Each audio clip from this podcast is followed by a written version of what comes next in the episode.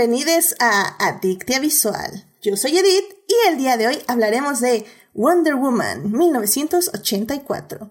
Para discutir, fangirlear, analizar y llenarnos de feels, está conmigo Carol. Carol, ¿cómo estás? Bienvenida al programa. Hola, bien, bien. De nuevo, eh, un programa en donde yo solita me autoinvité, pero bueno, gracias por respetar mi decisión de imponerme en tu programa. Claro, claro, ya sabes, aquí es tu espacio y bueno, la, la autoinvitación aquí, aquí es, es normal. De hecho, aquí tenemos otra máster de la autoinvitación. Monse, Monse, ¿cómo estás? Bienvenida al programa. Ese es mi secreto, capitán. Yo siempre estoy invitada. No, yo estoy feliz de siempre volver. Siempre volver invitada o no, yo siempre vengo. Eso, excelente. Y también aquí está con nosotras Joyce. Joyce, ¿cómo estás? Bienvenida. Aquí representando el sindicato de los que nunca se han autoinvitado a tu podcast. Muy mal.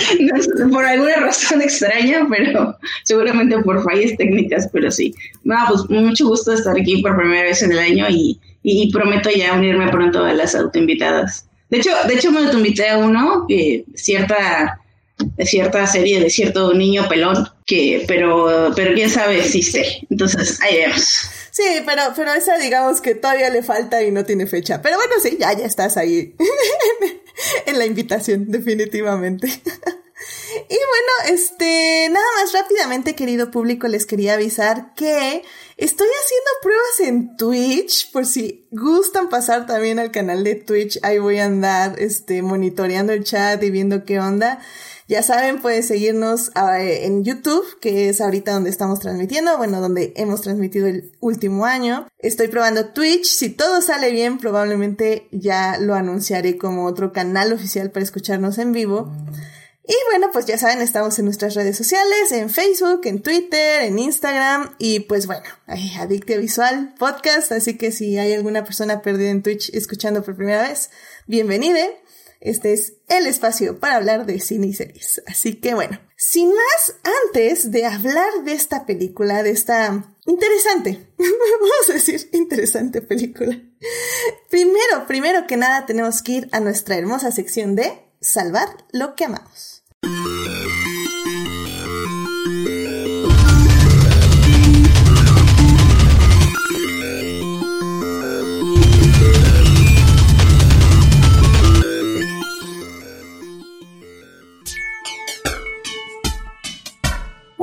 Pues ya estamos aquí en la sección de Salvar lo que amamos, donde compartimos eso que nos llenó de alegría esta semana, este mes, y que tenemos que compartir con todos ustedes, querido público.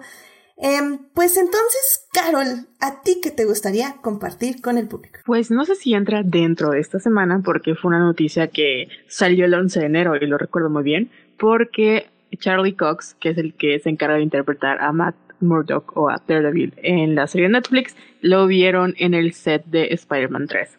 Entonces, por ahí está la confirmación de que va a estar dentro del universo cinematográfico, bueno, el MCU.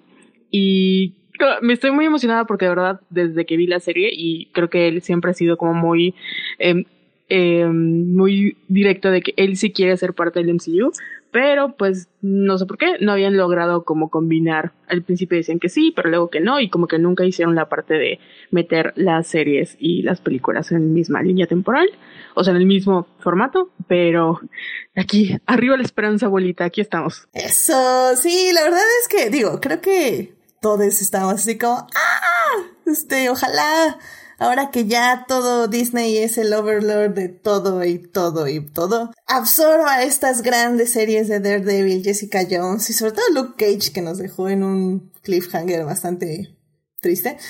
Entonces me, me alegra estos rumores y creo que Spider-Man va a ser todo menos la, la película de Spider-Man.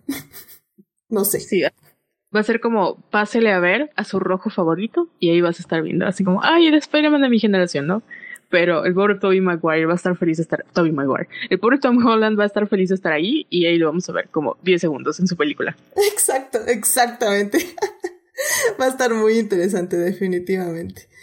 muy bien, pues excelente momento y pues sí, eh, ya esperaremos esa, esa película con muchas ansias, definitivamente. pues Joyce, ¿a ti qué te gustaría compartir esta semana con el público? Pues a mí me gustaría compartir dos noticias rápidas, bueno, dos noticias, no, dos eh, hechos, que es que vi eh, por fin Ted Lasso, me encantó. Eh, Creo que sí, sí, es una serie muy buena. Yo, yo tengo esta sospecha de que la gente que le daba y le daba premios a Master of None, creo que Ted Lasso es lo que esa gente pensaba que era Master of None, porque Master of nunca me hacía reír. o sea, no digo que, no digo que sí, estoy valorando si era mala o buena, simplemente no se me hacía una comedia y Ted Lasso hace reír con chistes bastante, no sé, a veces tontos, pero hace reír. Pero tiene una carga de, no sé, a veces hasta melodramática, muy, muy fuerte y veces estás así como, ah, llorando por los personajes, eh, que encima son súper carismáticos, o sea, al final hasta sientes empatía por alguien que ha sido un cretino toda, bueno, muy poca empatía, pero algo, por alguien que ha sido un cretino toda, toda la temporada. Y son, son personajes entrañables todos. O sea, yo la recomiendo sí o sí, Ted Lazo, si les gusta el fútbol, es un plus, si no les gusta, eh, pues también venla, es increíble. Y bueno, el, digamos que el plot es, es, un pequeño equipo de la Premier League que acaban de contratar un entrenador que toda su vida ha sido entrenador de fútbol americano.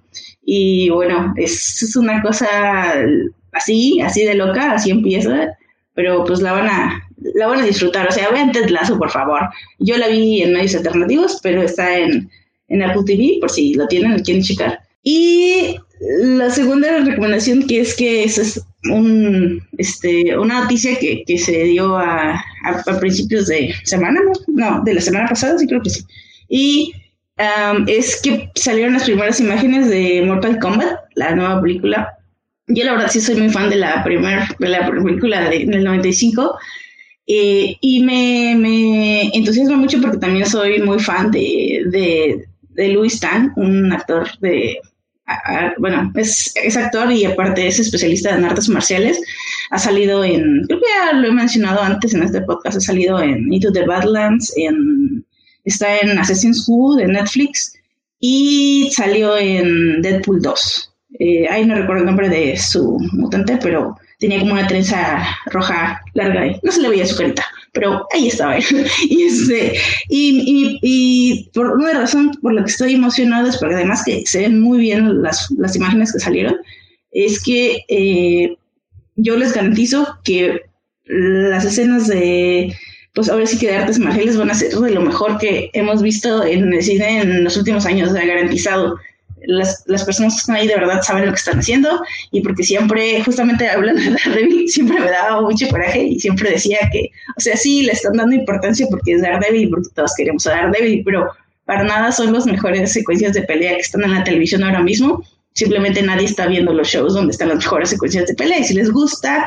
este cine de artes marciales, pues yo les recomiendo que vean Mortal Kombat cuando salga. Entonces, hasta aquí mi reporte. Edith. muy bien, muy bien. Oye, sí, la verdad. Digo, son cosas que la verdad, ¿quién sabe qué es eso? Qué interesante.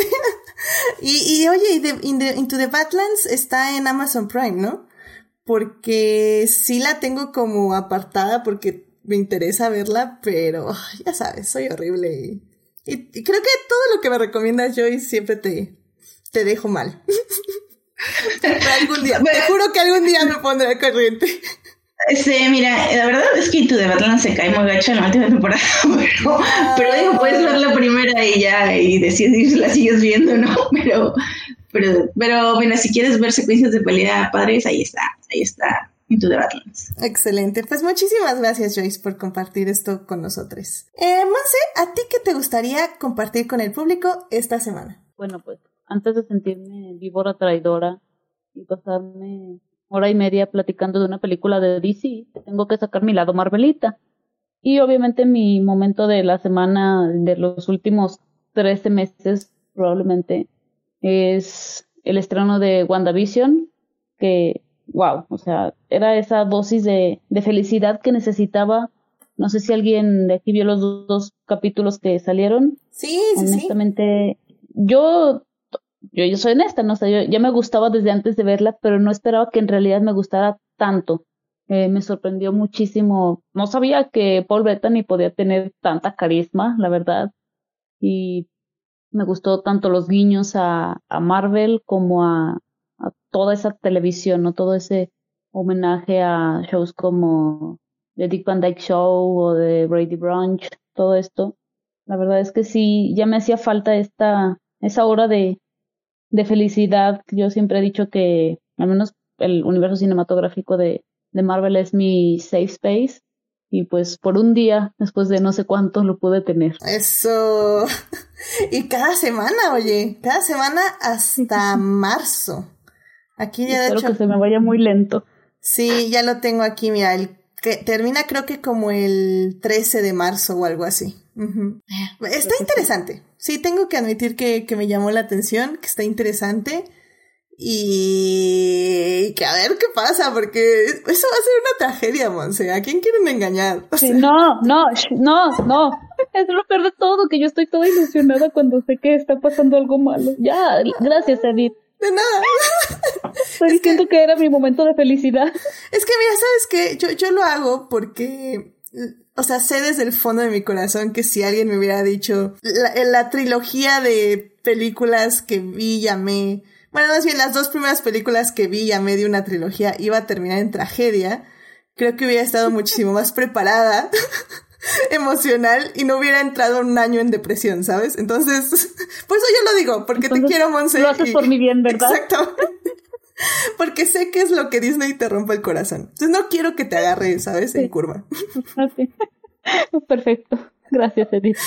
De nada, Monse, ya sabes.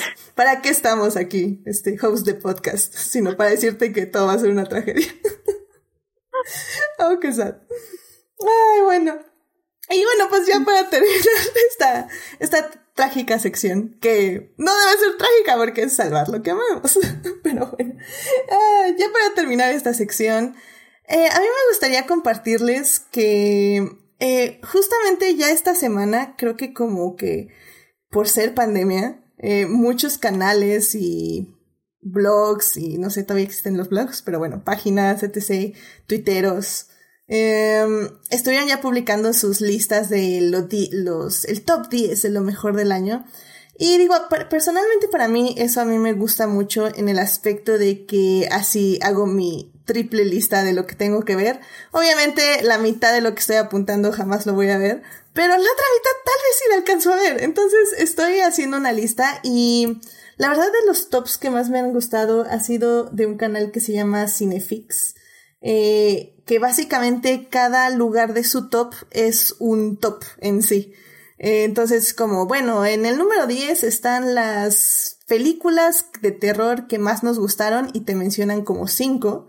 Y ya dicen, bueno, pero la que nos pareció más chida de todas estas es esta. Y es la que ponen en su top.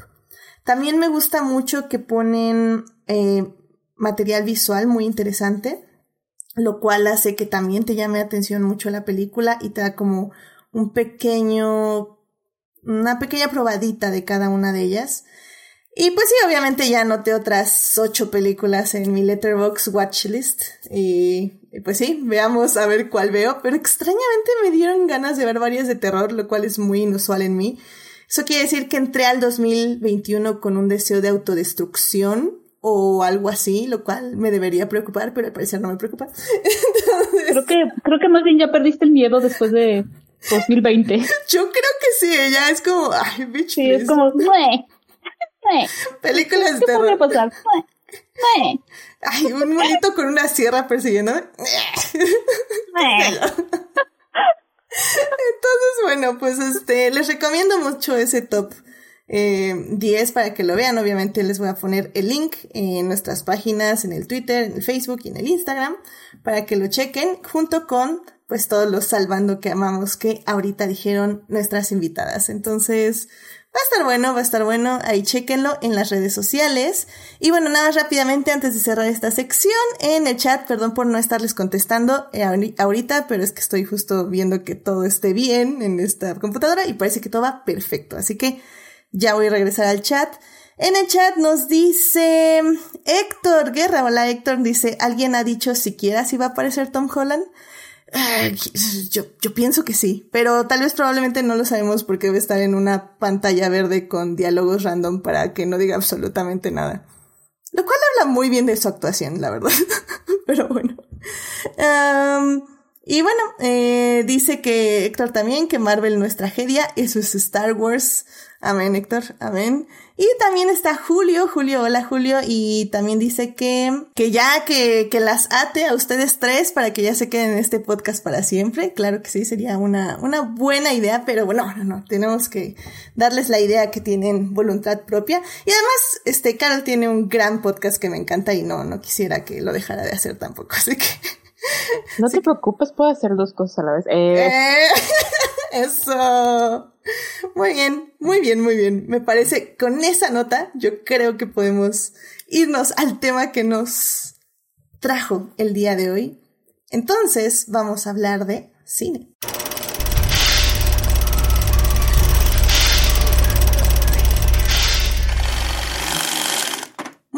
Ya estamos aquí para hablar de cine. El día de hoy vamos a hablar de Wonder Woman 1984. Esta película se estrenó en cines y en streaming al mismo tiempo, controversia, controversia, eh, en la plataforma de HBO Max y bueno, aquí en México específicamente fue en cines, en cines cerrados por la pandemia, lo cual ha sido muy interesante. Aún así, por cierto, la película ya se coló en el top 10 de recaudación de México, así que eso me parece súper interesante. Pero bueno, Wonder Woman 1984 está dirigida por Patty Jenkins, quien regresa a retomar las riendas de esta película, ya que ella dirigió la primera, que simplemente se llamó Wonder Woman. Eh, y bueno, pues esta película nos cuenta la historia de Diana, quien después de muchos años de estar eh, salvando al mundo anónimamente, eh, vagando sola por la tierra, encuentra una piedra que concede deseos, y estos deseos podrán causar la destrucción de la humanidad. Así que bueno, para hablar de esta película, hablaremos en la primera parte de la trama de la película en sí, de lo que funciona, de lo que no funciona. En la segunda parte hablaremos de los personajes, eh, tanto del arco de Diana como el arco de les villanes. Y en la tercera parte hablaremos de el futuro de DC y esta película que significa para lo que sigue este año. Así que sin más, vamos a la primera parte. It is not a donut hole, but a smaller donut with its own hole, and our donut not Muy bien, pues ya estamos aquí para hablar de Wonder Woman, de esta primera parte donde nos enfocaremos en la trama y en la película y en la producción y qué fregados pasó ahí.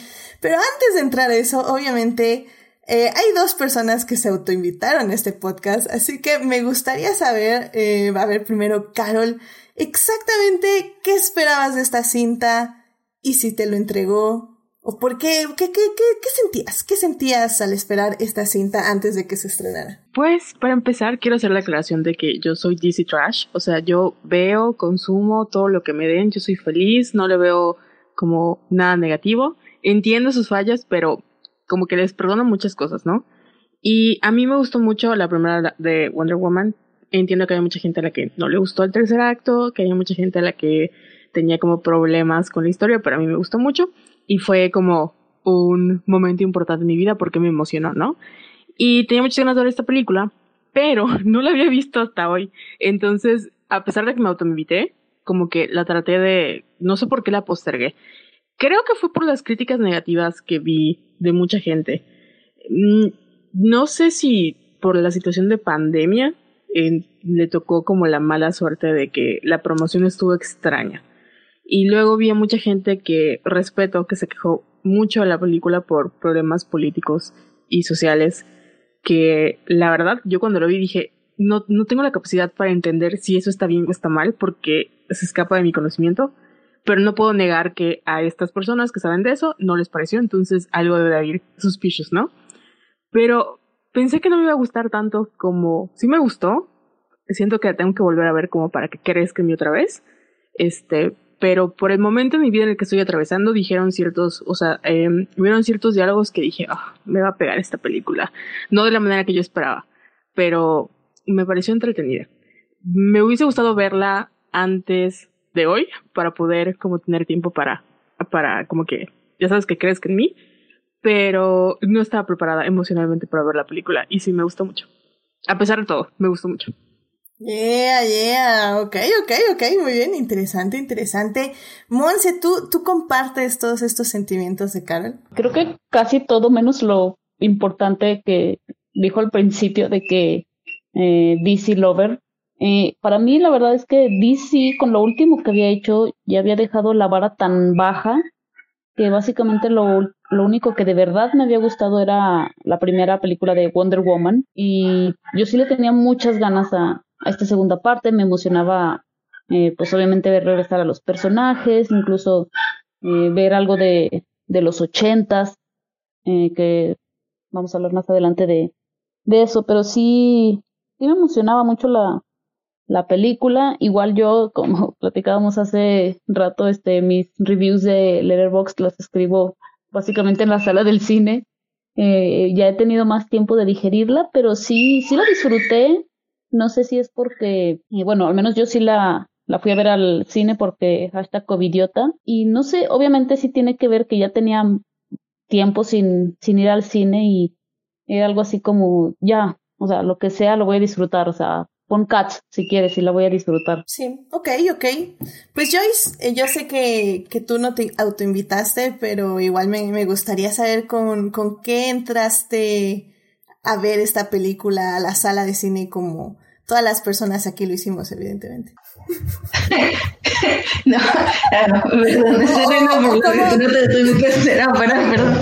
Este, eh, Ay, tengo una historia muy curiosa con esta película. Eh, bueno, para empezar, yo de hecho, o sea, en mi cuenta de Twitter de la mesita, donde muchos RTs y pocos comentarios de, noticias, pues la verdad yo me enfoco más en DC. No me considero DC Trash porque sí, le, sí digo, si la película no me gustó, no me gustó, y si mm, no me gusta cómo están haciendo algún personaje, por ejemplo, Supergirl pues lo voy a estar criticando toda la vida porque me gusta mucho el personaje, pero no me gusta cómo lo ponen.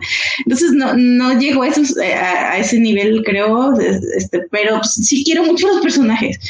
En el caso de Wonder Woman, tengo algo, esto es muy personal, este, con, con, con Gal Gadot, nunca me ha gustado su posicionamiento sobre Israel y sus acciones contra Palestina, la verdad. Este, no voy a, no voy a hatear, de hecho no lo hago, no, no, pero redes people.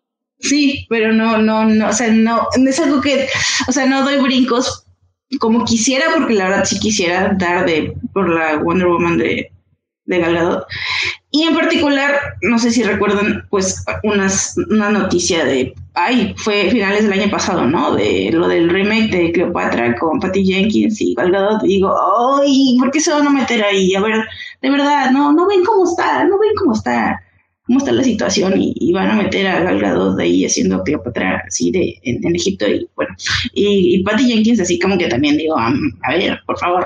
Pero bueno, esta es una situación personal, por lo cual yo no tenía como que el hype por Wonder Woman. También me pareció exagerado, así mucho, ya saben cómo son estas las redes sociales, eh, pues así como que el hateo a la película. Eh, la vi porque no, no tenía como planes de verla pronto, pero la vi porque mi mamá la quería ver y, pasé año nuevo viendo Wonder Woman, porque no estábamos aquí encerrados en la casa y mi mamá Woman y estábamos, feliz año nuevo, ponle pausa. Fue muy gracioso. Y este, Obviamente con un VPN HBO Max contratado, este, claro, claro, muy bien, para nada, para nada ilegal, ilegal. Este, y, y ya, este, no me pareció. De hecho, solo vi la segunda mitad porque mi mamá la había empezado a ver sola y yo digo, ah, bueno, lo voy a ver, lo voy a, volver a ver completa. Y este, me, me quedó un poco igual, o sea, no, no se me hizo el terrible, así como, como el internet lo trató de hacer ver. Tampoco se me hizo una buena película, una película que volvería a ver así como por, por decisión propia.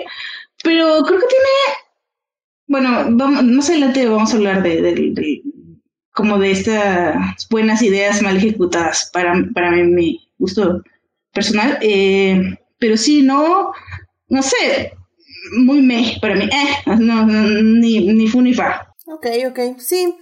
Creo que, o sea, en general creo que comparto sus ideas. O sea, al final del día creo que eh, estábamos muy emocionadas en ese aspecto. O sea, creo que Wonder Woman, la primera, si bien no me súper encantó, creo que tiene muchos momentos que sí me pusieron la piel chinita en el cine.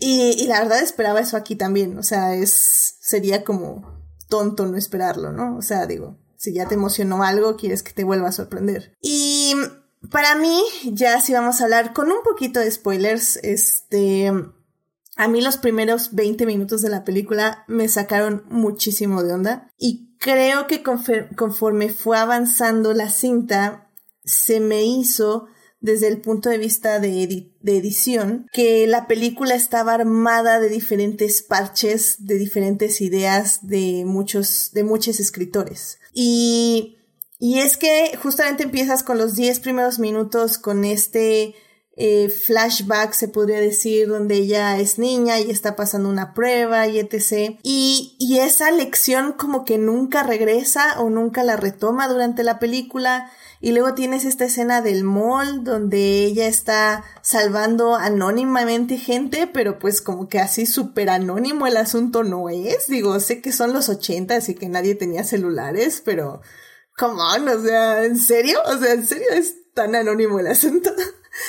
y, y de ahí como que son muchos parches durante la película de, de la vida de, de Diana en, en los ochentas y luego tienes este como, um, ¿qué será? Como un homenaje a Catwoman de Michelle Pfeiffer porque es un cliché de villana y está bien, no digo que esté mal, pero al final es un cliché.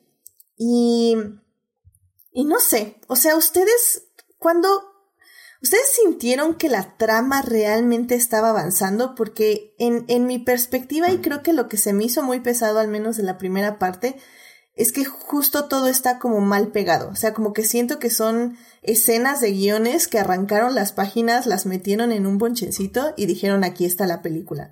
¿Fui la única persona que sintió esto o alguna de ustedes también lo sintió así? Mm, no.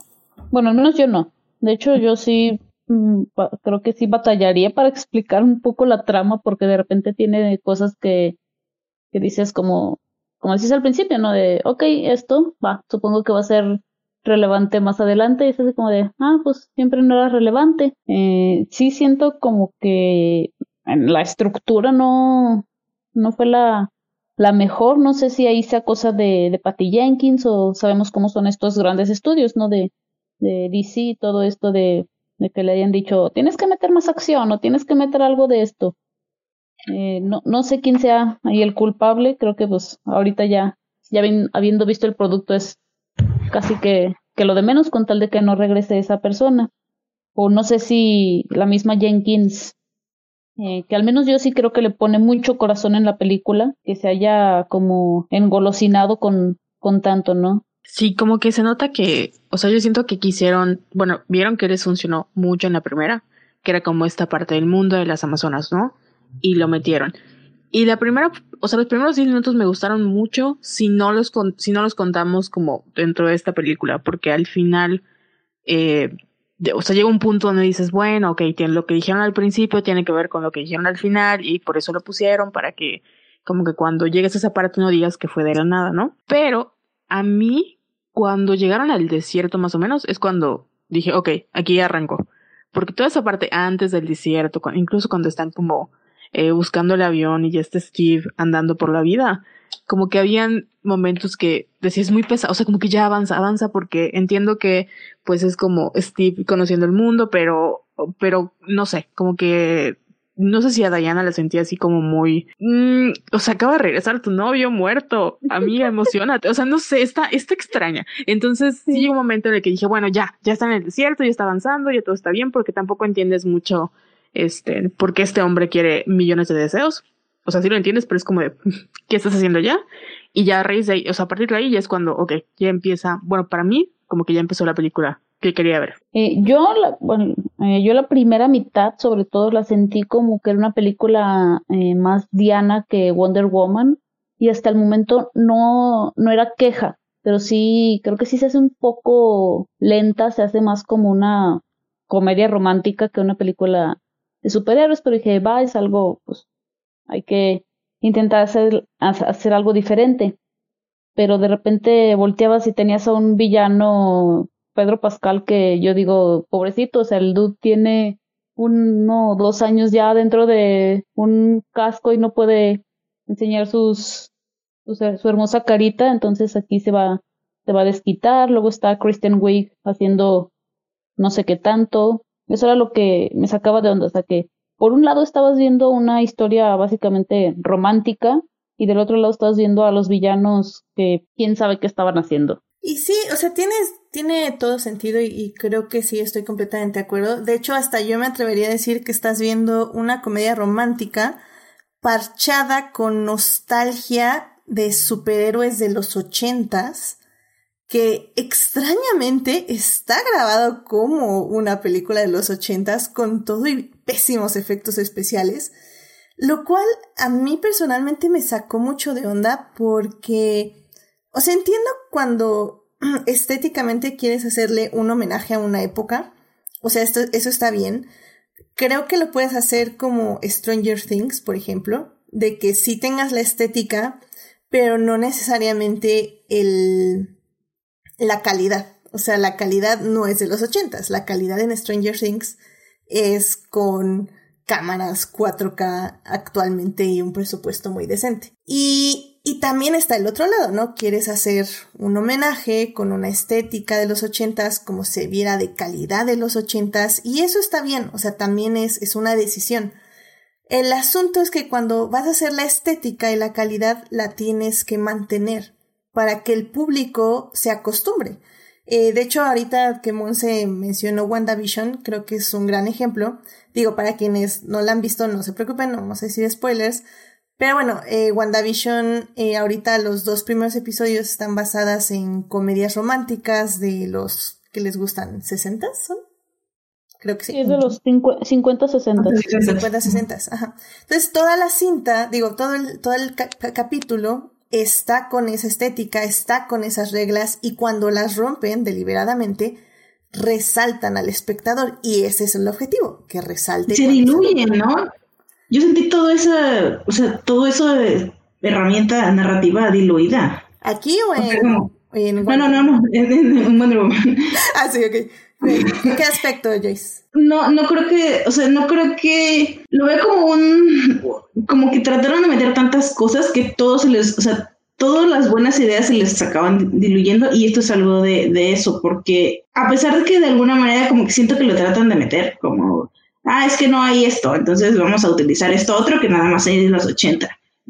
¿No? Este, eh, por ejemplo, por, ejemplo, metieron mucho, ¿no? Con, la moda y, y cómo, cómo podríamos, eh, lo de Maxwell Lord, cómo podría conectarse con las personas, era a través de, de la televisión, que pues sí tuvo una importancia Dios, hubo un salto tecnológico en esa época que tenía que ver con el consumismo, que quiero pensar yo que es un mensaje ahí de, en la trama de Maxwell Lord, pero a mí se me diluye esa, o sea, de hecho batallé como de, ¿qué me estás contando con esta, con esta trama de, de este villano?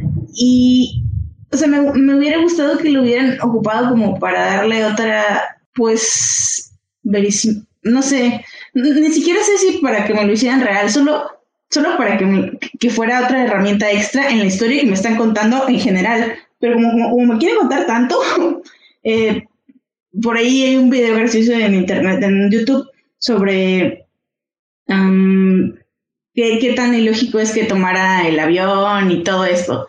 O sea, como se tomaron muchas licencias como para que decir, ya créetelo. Y, y yo creo que esas licencias se los hubieran tomado más en el aspecto de estos son los ochentas, no sé, un carrito así como más ochentero, algo que hubieran utilizado, pero por ahí, por ahí lo sentido diluido. Y yo nada más quiero decir una cosa de, de lo que comentaban antes Monsi y Carol, es que DC, si nos estás escuchando, por favor, claro haz una película, claro que sí, haz una película de las Amazonas, porque es lo, eso es algo que creo que a todo el mundo le encanta y, y ya por favor ya te tardaste. Sí, pero, pero, ay, o sea, no sé. Sí, sí.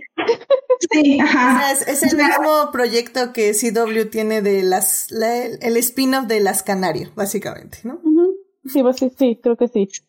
Sí, Digo, o sea, Por lo pronto hay una ligera esperanza solo para que nos rompan el corazón. Sí, eso me refiero, ¿no? Que, que ya lo muevan como, el- como algo que al centro, así, no como esas miles de spin-offs que se veían de Aquaman y que quiero, híjole, ya ni no me quiero meter ahí, pero sé que había planes para hacer unas cosas así extrañas con, con el universo de Aquaman. Pues no, o sea, ya traigan, traigan a, a las Amazonas y traigan a Donna Troy o algo así, o sea, otro personaje, sáquenlo de ahí. Estaría, a todo el mundo le va a gustar eso, y, se dejan de inventar ahí cosas extrañas. Pero nada más, bueno, eh, con lo que decía de los, de los mundos, la cantidad de easter eggs que hay también se me hacen hasta exageradas de lo tanto que quisieron abarcar, pero de eso vamos a hablar más adelante. Pero sí, tiene un gran problema de que no explota cada cosa que elige tomar para contar la historia. Sí, completamente de acuerdo, Joyce, y con todo lo que dices. O sea, al final Elías es justo a lo que iba, que no. Todo se siente parchado porque no eligen si Gal Gadot tiene que usar peluca o si le dejan su cabello real.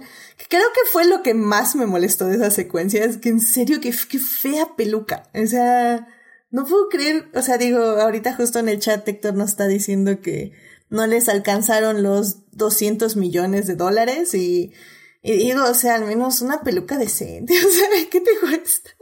Y un buen tinte para Pedro Pascal también.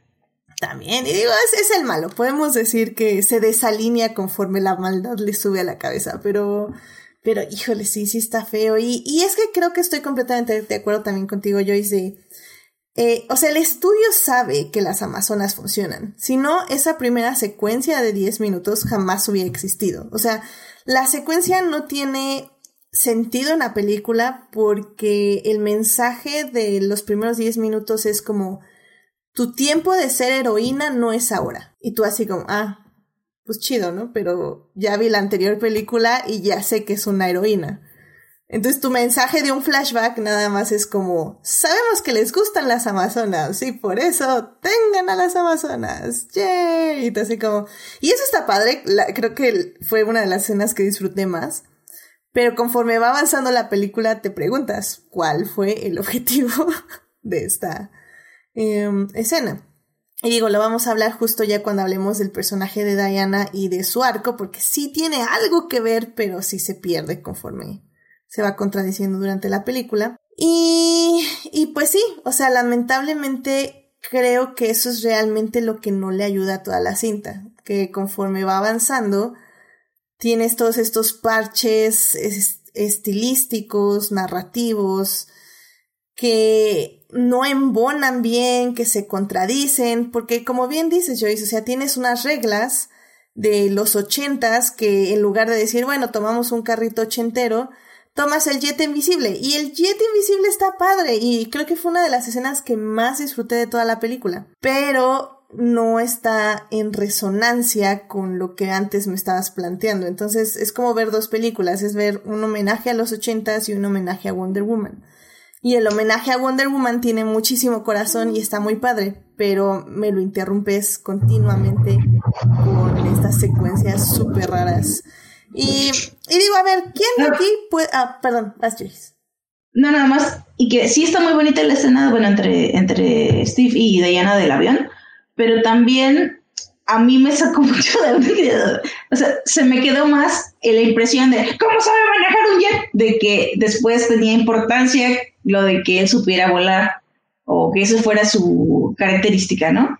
Sí, sí, que son estas contradicciones justamente, ¿no? De me estás dando el foco a esta parte de la trama y luego lo mueves a este otro foco y ya cambió la regla del otro foco. Entonces es como, ¿what?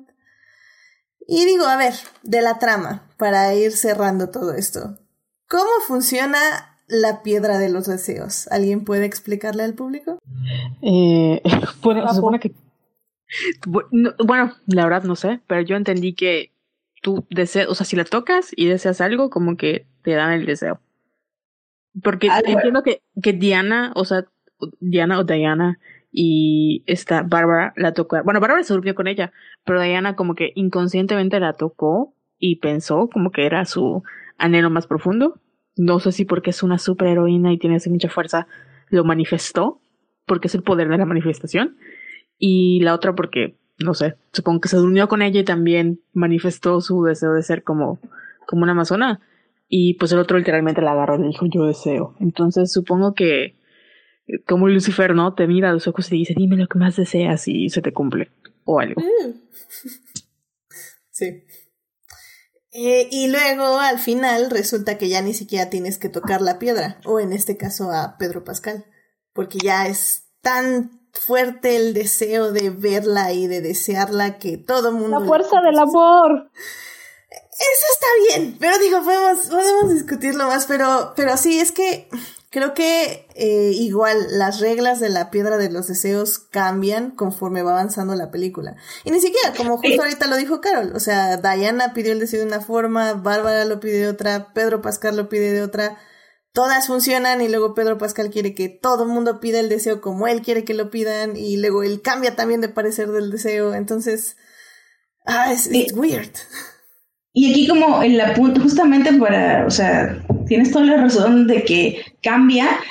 Yo sentí mucho aquí en el apunte literario del día que estuvieron diciendo toda la película, la pata de mono, la pata de mono, y yo pensaba, y la gente sí sabe que es la pata de mono. Y bueno, si vieron Los Simpsons, sí saben que es la pata de mono, pero si no, como Edith, la pata de mono es, es un, es un, está basado en un en un cuento de W.W. Jacobs. Está increíble, vayan a leer, si están diferidos, pónganle pausa, vayan a leer el cuento y se regresan. Está cortito, es uno de los cuentos eh, con una las mejores estructuras de la vida de la ver. Es un cuento de un horror extraño. Este, y eh, habla, es, es esta manita de mono que pides, puedes pedir tres deseos, pero tienen un precio alto. Entonces tuvieron que estar referenciando la pata de mono, toda la película, según yo, porque igual no se entendía cómo funcionaba la maldita piedra, que sí está relacionada con un dios griego, un dios menor que tampoco nadie conoce, si Godolos, este, un dios del engaño griego. Entonces, no, nunca explicaron bien la piedra, pero la pata de mono lo diciendo en toda la película. Bien, qué, qué apunte interesante, así que sí, vayan, vayan a leer el cuento. Eh, sí, no, yo no, no conocía como la referencia literaria, definitivamente. Eso, eso es interesante. Muy bien, muy bien, muy bien. Al menos podemos decir que pueden decir que sí hicieron su investigación, de cierta forma. Después de este extraño desastre de película, pero... Ay, no sé, creo que eh, al menos si ya no quieren mencionar nada más de, de la trama, bueno, de la estructura de la cinta en específico, digo, podemos seguirlo mencionando en la segunda parte, pero yo creo que si ya no hay más, podemos ya irnos directamente al desarrollo de, de Diana, que es nuestra heroína y que, pues básicamente esta es su película. Así que si les parece bien, este, pues vámonos ya a la segunda parte. Blow that piece of junk out of the sky! Muy bien, pues ya estamos aquí en la segunda parte de este programa. En la primera parte hablamos de la trama de Wonder Woman, donde están todas estas irregularidades que se sienten en la cinta. Y pues en esta segunda parte vamos a hablar justamente ya de los personajes. En específico, yo creo que de los tres primeros, bueno, ah, yo diría tres, que realmente es Diana eh, y les dos villanes. Creo que son los personajes que más se desarrollan. Está claro Steve, pero creo que Steve podemos hablarlo con Diana. Y es que Diana tiene un arco particular durante esta cinta que es básicamente... Ah, es que no quiero sonar cínica, pero es algo así como para ser heroína tienes que realizar los mayores sacrificios, incluyendo dejar el amor atrás. O algo así. Otra vez. Otra vez. Ay, no sé ustedes qué se les quedó de este gran arco de Diana, que ¿Sabes qué pasa? Eso es como, como muy personal. eh, cuando veía la, los, como las críticas de que le hacían la película, decían, ay, los memes de Diana, me deprimí, me aislé del mundo, porque pues obviamente uno de los, como los primeros conflictos que tiene el desarrollar la Mujer Maravilla en DC es que para cuando hicieron Batman y Superman, pues Diana de entender que ella se aisló del mundo y ella odiaba, o sea, no odiaba a la humanidad, pero como que dejó de creer en ella y se aisló, ¿no? Y cuando vemos a la Mujer Maravilla, este, uno, entendemos que fue por Steve Trevor. Pero la película acaba con esta idea de que ella es una pues heroína que cree en la humanidad y que gracias a esta experiencia como que aprende a que debe seguir creyendo y que no se trata de lo que ellos merezcan, sino lo que tú creas y etcétera, ¿no? Entonces, luego vemos a Liga de la Justicia y volvemos a lo mismo de que Diana se aisló de la humanidad y no entendemos cómo esta es la misma Diana y con 100 años de diferencia más o menos. Y yo, o sea, supongo que todos esperábamos que en esta película nos explicaran, bueno, ¿qué le pasó? Y los memes eran así que, ay, me deprimo porque Steve Trevor se murió, porque mi novio, que no sé qué. Y a mí se me va como que cierto coraje porque digo, bueno, hay muchos personajes como masculinos a los que le, celebramos, ¿no? Este, que estén dañados y entendemos porque a veces no puede cumplir con sus funciones y no con Diana. Y cuando estaba viendo la peli, te digo que la primera parte resonó mucho hablaba un poco de, no, no sé si fue la intención de la película, pero hablaba mucho de la aceptación, de cuando algo se acaba y lo tienes que dejar ir. Y si lo veo como desde mi postura muy personal, para mí Diana estaba en un proceso del duelo, que el duelo no es lineal y para las personas que han perdido a un familiar, una persona durante esta pandemia, probablemente se sientan identificados con que hay días buenos y días malos. Y aunque en teoría el duelo puede durar un año, es muy cierto que nunca dejas de extrañar a esta persona. Entonces, cuando yo veía la película, yo entendía como ese anhelo que ella tenía de como ver a las parejas y que estaban con, o sea, eh, al final ella estaba sola, porque sí había mucha gente a su alrededor y sí, pues estaba Bárbara que quería ser su amiga, pero su nivel de soledad era de, no le puedo decir a nadie quién soy, soy un ser inmortal, no, no puedo regresar a mi tierra y no entiendo cómo es que ella obtiene su armadura, pero bueno, no puede regresar a su tierra, está como aislada y la persona que en un momento llegó a respetar, porque Steve Trevor más, o sea, sí lo amaba, pero lo respetaba como guerrero y le entendía, no está. Entonces, para mí cuando hizo clic fue cuando ella lo deja ir y más que fue un bueno, tengo que ser una heroína, fue como un, sabes que tienes que avanzar y Steve te estorba. O sea, sea como sea, él te está estorbando y no puedes continuar con tu vida. Y sí había momentos donde sentía que ella se daba cuenta que, o sea, el mundo estaba muy padre y todo estaba muy bien, pero ya no era lo mismo. O sea, el traer a Steve 50 años al presente no iba a ser lo mismo, aunque él se quedara con ella, no iba a ser lo mismo, porque ella tenía una vida, él, las cosas habían cambiado, él ni siquiera, o sea, él vivió el tiempo que tenía que vivir y ya no podía regresar atrás, ¿no? Y ya no podía cambiar eso. Incluso cuando esté como en el cuerpo de otra persona, pues no iba a ser lo mismo. Y creo que en ese momento cuando ella dice, o sea, cuando le dice, ¿sabes qué? Ya, o sea, ve y ella entiende que, pues, porque dices que ya me perdiste, pues ella entiende que tiene que aceptar, ¿no? Que es la parte cuando me hizo sentido la primera parte, que digo, ok, tiene que aceptar que esa persona ya, ya no está, o sea, nunca lo va a olvidar, nunca va a dejar pues ese Steve siempre lo va a llevar consigo, como sea, pero pues una persona ya no está y tienes que seguir. Y sí cuesta seguir como con tu vida, pero es necesario a veces. Y no quiere decir que como que mates a esa persona y lo olvides y como que eso, ese amor se acaba. Pero llega un momento en el que te vas a dar cuenta que más que ayudarte, el aferrarte a una persona que ya no está contigo, ya sea que una ruptura amorosa o en este caso una pérdida eh, física, no te va a llevar a ningún lado y nada más te vas a hacer daño a ti misma. Y al final creo que por eso me gustó mucho él. O sea, no entiendo tampoco cómo acaba de nuevo que Diana se, se encierre en la humanidad, pero sí entiendo este, el, el, final que dice, sí, el mundo es maravilloso. O sea, al final como que se da ese permiso de decir, bueno, ya, puedo avanzar y puedo seguir con mi vida sin añorar a, a Steve porque este, ya acepté que esa vida que tuve y eso que quise no es posible. Entonces, a mí eso es lo que me dejó la película. Obviamente, esta es mi experiencia muy personal, no todos están pasando por lo mismo, entonces no sé a ustedes qué les pareció.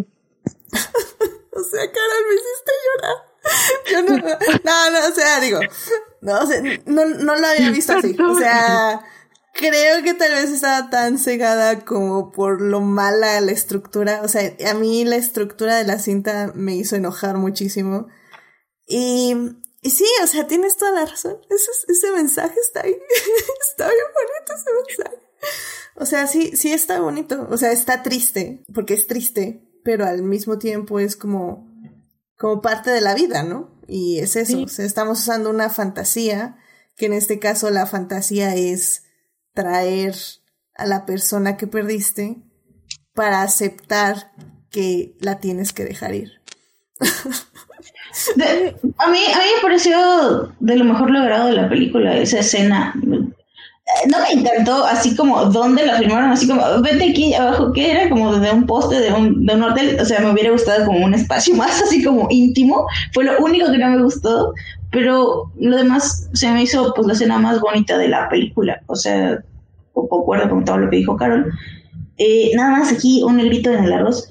Ya se confirmó que Chris Pine está en negociaciones para la próxima película de Wonder Woman y es donde todo lo bonito que acaba de decir Carol a mí se me cae como proyecto de, contar a Wonder Woman. Porque digo, ya déjalo ir, ya deje, ya deje, denle un besito a Chris en la frente que se vaya y que ya no regrese al universo de Wonder Woman. Pues no sé, no, no, es lo único que yo diría. Ah, es que, es que creo que eso es lo que, es algo que lamentablemente, eh, digo, no sé qué tanto ustedes personas de cómics estén acostumbradas a vivirlo, pero sí es muy extraño aquí en los universos cinematográficos como ya este Chris Evans volvió a firmar para Capitán América y lleva es así como o sea, ¿no podría como sorprenderme o mejor que no regrese? Se dice que en el mundo de los cómics hay dos cosas que nunca son para siempre, la muerte y el amor. Ah, eso es para cualquier personaje, cualquiera, ya sea Marvel, DC, nunca va a ser eterno ni el amor ni la muerte. Siempre encuentran alguna manera de terminar relaciones y de revivir gente. Y fíjate que, bueno, al menos no, sé, yo no, por eso no me gusta tomarme nada en serio las, las reviews que, que luego hay por ahí, porque luego la gente en internet suele ser muy, muy drástica y sobre todo ahorita en tiempos de COVID que, que tenemos como una película cada tres meses. Y yo no, al menos no sé si ya iba con esa idea o qué pasó, pero yo no vi ese desastre que, que decía Internet. Y sí veía que muchos se, se quejaban de eso de, no, Diana, y es que tu, tu independencia y que llorar por un hombre y yo así de, a ver, señor, cállese señora o señor, a usted lo dejan en visto y ya se pone a escuchar a Valentín Elizalde. O sea, no es exagerado. Y pues sí, la verdad es que creo que la gente, no sé si sea, repito, por la, por la época, pero sí son como muy extremistas, ¿no? O es una obra maestra o es un desastre y yo no la vi como ninguna de las dos cosas, la vi en el medio. Sí, o sea, creo que, y por eso también quería separar como la trama que, y la estructura que odié con todo mi corazón, de lo que creo que sí es el mensaje de Patty Jenkins. Eh, digo, esta parte que dice Carol, tal vez no la había visto así, pero sí creo que esa era la intención, 100%. Al igual que el final, que digo, ya podemos hablar con spoilers del final. Pero la idea de que Diana haga que todo mundo renuncie a sus deseos egoístas cuando todo el mundo se está dando cuenta de a lo que llevan estos deseos, que es básicamente a la destrucción y a herir a la otra persona. Eh, el hecho que haga que renuncien es un momento como súper bonito. Es, es cursi porque tiene que ser cursi porque Wonder Woman desde la anterior película nos dijo que el verdadero poder de, de Wonder Woman es el amor. Y, eso está increíble y en un mundo que básicamente nos dice que el amor te hace débil y que el amor no funciona. Y, y creo que el final sí es muy poderoso en mensaje. Y, y Patty Jenkins en cierta forma lo hace muy bien, o sea, toda esa onda con Pedro Pascal y con la gente viendo cómo sufren alrededor y todo eso, o sea, me parece muy bien. Creo yo que el problema es lo que ponen en pantalla y cómo lo ponen. En específico, por ejemplo, esa escena que menciono, tenemos primero que electrocuta a Chita. Entonces es como, ok, electrocuta, porque como no la puede vencer y la otra está loca, electrocuta a tu villana. Yay. Y bueno, ok, eso está raro, pero va. Eh, luego, por ejemplo, la gente que pide sus deseos, o sea, hay claramente un señor que pide que su esposa esté muerta. Y en lugar de poner, o sea, es algo, es muy sencillo, pero visualmente creo que es más poderoso. En lugar de poner al señor abrazando a la señora y diciendo, chale, la, la regué, está muerta, lo enfocas viendo a la ventana y una señora X reviviéndola en el plano de atrás. O sea, es como, si ya te vas a ir por lo cursi, ya, o sea, con todo, vámonos. O sea, agarra un señor llorando por su esposa, el otro abrazando a sus vacas, no sé, no sé, o sea, y, creo que eso fue a mí lo que me falló, que la película, o sea, el mensaje, como nos dice de hecho ahorita Héctor Guerra en el chat, el, el subtexto funciona muy bonito y todas estas interpretaciones que le demos va a estar muy padre pero visualmente siento que me falla en entregar ese mensaje, ¿no? No sé ustedes cómo vieron justo ese final donde todos renuncian a, todos renuncian a sus A mí en ese aspecto me, me recordó mucho al Superman de, de Christopher Reeve. O sea, esto de que la esperanza y yo puedo convencerlos así con, con palabras porque el amor y todo esto. Y creo que eso fue también como, no sé, un homenaje, carta de, de amor o que se haya inspirado tanto en ese, en ese Superman precisamente, porque yo, al menos a mí sí me gustó, como dices, o sea, y, y sí, sí me hubiera gustado que se hubieran ido así por lo super cursi, pues sí, ahora sí que si lo vas a hacer, pues ya, déjate, déjate ir, ¿verdad? Eh, sí, eh, tal vez si hubiera estado padre eso que, dices, no, de, oh no, la maté, y en eso de, oh, ya revivió, ¿y ahora qué? Eh, pero sí, sí me gustó todo esto así, cursi. Creo que incluso, igual, vuelvo a lo mismo, por el momento que vivimos, creo que es lo que necesitamos. Sí, sobre todo porque algo que me hizo ruido, pero es que es parte de como la naturaleza humana. Alguien debe haber pedido, quiero que se acabe todo. O sea, quiero que esto regrese a la normalidad, quiero que el mundo esté igual. Y todos los deseos, o sea, durante toda la película, los deseos que él pedía y lo que le quitaba a las personas.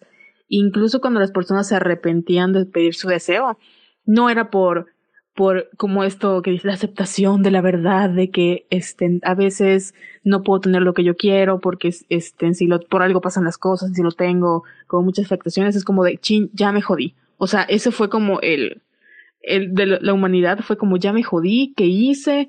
No lo hubiera pedido, en vez de hoy sí que valorar lo que perdieron o ver la en el caso del señor por ejemplo que creo que pidió las tierras que fue la parte que le criticaron mucho pero como no sé el contexto y no entiendo este cuál cuál este esa situación política entonces esta situación de que, ay, me quedé sin ejército, viene la gente, o sea, en vez de pensar, bueno, separé familias y, y eso no es lo que yo quería, era como de, no, me jodí porque ahora me van a echar la culpa. Y al final, cuando está hablando con los demás, que como dices tú, Edith, está el señor como eh, pensando qué he hecho, pero no es como de, oh no, mi esposa se murió, es como, ¿qué hice? O sea, ¿qué hice yo? Ya me jodí, me van a llevar a la cárcel, o sea, fue mi culpa. Y pues es muy humano, y lo vemos este, hoy en día, en pleno 2020, 21, 2021, que lamentablemente hasta que no te toca a ti personal, no dices, ok, sí hay consecuencias, porque me afecta ya directamente a mí. Como que el mundo era un caos y la gente seguía, o sea, el mundo estaba acabando y era como, quiero ser famosa, quiero un millón de dólares, quiero que son deseos, estén, pues entiende porque cada quien tiene una situación diferente. Pero habiendo tantas cosas de decir, ya quiero que se acabe, ahí vienen los, o sea, los eh, lanzamientos nucleares, se va a morir el mundo, es como, quiero ser famosa, quiero un millón de dólares. Amiga, eso es irrelevante, te estás muriendo, hay vacas en la calle, que son las verdaderas estrellas de la película, a mi parecer. Pero Sí, o sea, sí es como de ah, humanidad. Pero Aquí... creo que es parte del, del mensaje, ¿no? O sea, así como de aprecia lo que tienes o lo que de verdad quieres, lo que de verdad te hace falta. O sea, sí, ya sé que obviamente todos queremos dinero, pero hay cosas más importantes que tener un millón de dólares. No reflejó a la minoría de la, con la superioridad moral que hubiera dicho que se acabe esto. Ay, sí. Sí, o sea, completamente de acuerdo con lo que dijeron y, y sí, o sea, creo que eh, mi conclusión personal es que le faltó lenguaje visual como para que entendiéramos bien todo esto, porque digo, creo que lo entendemos y sobre todo lo que estabas diciendo tú ahorita, Carol, porque pues lo estamos viviendo, o sea, lo estamos viendo con el COVID y obviamente no estoy diciendo que Patty Jenkins debió haber previsto todas las consecuencias de un murciélago siendo cocinado, pero este sí creo que es muy importante, una, saber qué quieres decir, que creo que Patty Jenkins sí sabía qué quería decir, pero creo que es muy, muy importante saber cómo expresarlo, porque justamente, o sea, todo lo que estamos haciendo son interpretaciones. Y, y como nosotras estamos haciendo algo, eh, bueno, interpretando algo, otra persona puede interpretar algo completamente diferente y es porque la película no es muy clara en ese aspecto. Y, y por ejemplo, yo estaba diciendo del poder del amor, pero sí es cierto, o sea, algo que está diciendo ahorita Héctor en el chat dice, en los últimos 15 o 20 años DC en los cómics eh, ha enfatizado las diferencias entre su Trinidad y Diana es representada como la verdad y Wonder Woman 84 las ciertas mil por ciento a su interpretación. Que sí es cierto, o sea, yo, yo me refería al amor, pero realmente eh, la cualidad o em, la virtud que se le señala a Diana es la verdad. Y, y como decimos, o sea, la verdad puede ser súper mega interpretada de muchas formas y ese es un poco el problema. Em, pero sí, no sé, o sea, creo que su arco es muy bonito, es muy interesante pero sí está demasiado abierto a interpretación para mi gusto. Pero creo que las interpretaciones que se le dan pueden ser muy bonitas, como ya mostraron nuestras invitadas el día de hoy. Ay. A, mí, por ejemplo, hablando como de, de, lo que ponen ahí, el personaje de, Chita a mí sí me gustó. Bueno, sí me gustó lo que hizo con lo que tuvo, ¿no? Y con lo que vimos y con lo que acabamos viendo en pantalla. Me gustó mucho lo que hizo Kirsten Wiig. Eh, es muy obvio, Sí, pero, pero justo sí también, um, digo, esto ya no es culpa de ella, como que al final eso de su deseo de, ¿cómo dice? Quiero ser una depredadora alfa o algo así. Y dije, ah, chis, eso, eso como que no, eso no lo vi venir, o sea, que lo dijera con esas palabras, ¿no? O sea, que, como de dónde salió esa necesidad de la Bárbara que vimos al principio de la película, no, o sea, no, esa evolución no la vi. Sí, y, creo que es una gran forma de movernos creo que los villanos. Creo que mi principal problema entre todo lo que hemos dicho de con la película fue Chita, que sí, o sea, al principio yo estaba amándola, pero creo que se tomaron demasiado tiempo en esta transformación Bárbara Chita, que al final la o sea, todo lo resolvieron demasiado fácil y rápido. O sea, de repente, ah, caray, ya es uno de estos gatos, ya, ya es Madame Judy Dench en Cats y ya la, ya la electrocutaron, ya no es Madame Judy Dench, ya es otra vez Kristen Wiig y ya, o sea, cuando se tomaron más de media película para hacer esta, esta transformación de, de poco en poco, que, que sí la iba apreciando, pero que incluso tal vez me hubiera gustado, ¿por qué no? Eh, verla, o no sé si haya planes, que haya sido la transformación y que después se haya ido y, y regrese para una tercera parte como la verdadera, como la villana principal. Sí, completamente de acuerdo.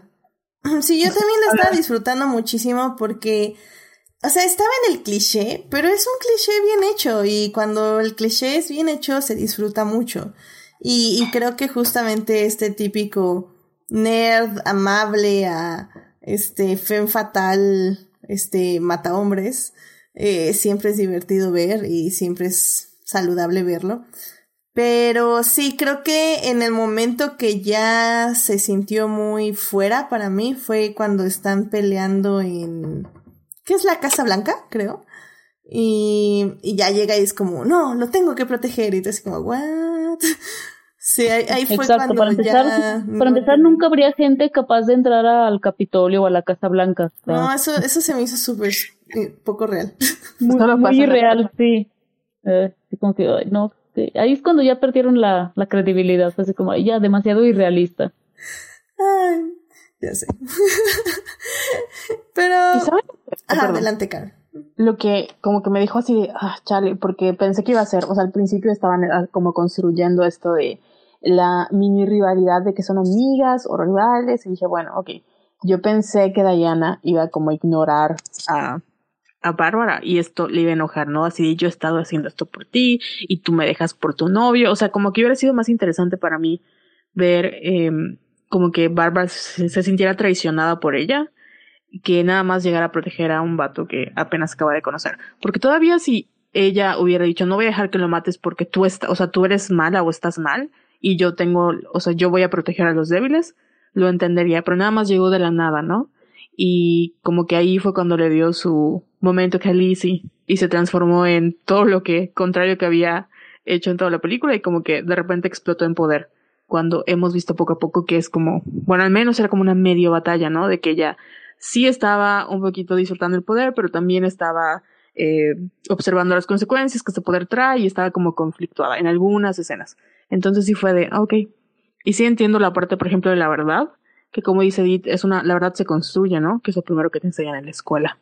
Este, que cada quien tiene su verdad. Y en el caso de, de Barbara o Cheetah, este, su verdad era que ella toda su vida había sido muy débil y había gente muy mala que se aprovechaba de las personas débiles y que realmente la gente como Diana y en general la gente no tiene compasión y no tiene empatía por otras personas y las trata de mal, entonces su verdad la lleva a convertirse esto, ¿no? Y en el caso, a mí me encantó la escena final de, o sea, Pedro Pascal como revisando su vida, porque sí es un poquito de masculinidad tóxica, de ver cómo todo lo que lo llevó a ese momento fue porque realmente, o sea, su verdad era esa, de que él había tenido una vida donde él solo quería hacer feliz a su hijo, sentirlo, hacerlo sentir orgulloso, y tenía como este complejo de que era un perdedor, ¿no? Y no podía aceptar que era un perdedor, no podía aceptar esto porque sería como darle la razón a la gente que lo lastimó. Entonces, creo que hubieron, tenían como buenos backgrounds, pero no los construyeron, solo veías como la parte superficial. Y sí, no sé si quisieron meter mucho, como dicen, o, o se les fue, pero al final había mucha oportunidad, tal vez no hubiera metido uno a los dos, sino a un villano nada más, y hubiera sido más disfrutable que ver a estos dos desperdiciados al final. Sí, es que es como dices, o sea, creo que, o sea, Chita tenía una historia y nunca se entrelazó con la de Pedro Pascal. O sea, sí, en algún punto decidió que debía protegerlo, pero nunca realmente entendimos al 100% qué fue lo que la llevó. O sea, nos lo dijo, pero pues, pues, o sea, que nos diga una cosa no quiere decir que nos esté diciendo la verdad, que es lo que estamos buscando, ¿no? En este final, se supone. Entonces sí, o sea, al final del día, eh, cuando derrota Diana Chita, es así, casi, casi, ah, bueno, ya, se quitó un obstáculo, ya puede ir por el otro. O sea, no, o sea, no, no es como que Pedro la va a extrañar o, o como que le afectaba, o, bueno, sí le afectó en el aspecto de que Diana llegó a él, pero, pero bueno, no, no estaban entrelazados los dos villanos y creo que ese es un grave, grave problema justo que muchos guionistas tienen cuando tienes dos villanos prominentes, porque ambos tienen que darle cierto peso o aspecto a ciertos obstáculos o defectos del, de la heroína.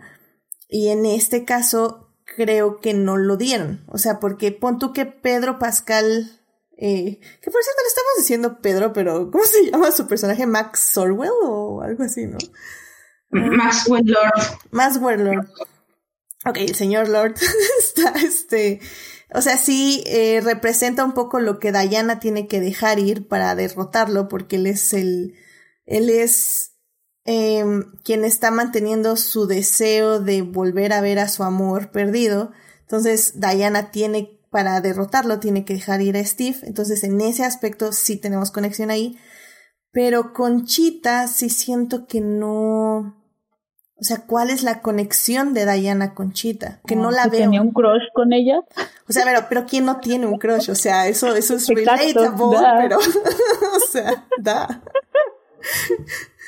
O sea, todo el mundo está linkeado así. I mean, Um, entonces creo que ese es mi problema, porque como decimos, Chita creo que como personaje me encantó, pero no, no tiene un peso en la historia de Diana. Y eso creo que fue su mayor falla. Por eso decía que me hubiera, me hubiera gustado verlo a lo mejor una tercera parte, digo, o sea, pues quién sabe cuáles sean los planes, pero pues por lo visto acá, eh, y al final de la segunda no. Pero sí dije así como de, eh, pues le hubieran dejado a, a Pedrito Pascal, mi amor, eh, pues ya ser el villano y que eh, Bárbara es así como que, chin, ya vi que ella me ganó esta batalla, me voy y regreso después, ahora sí que más fuerte para otra película.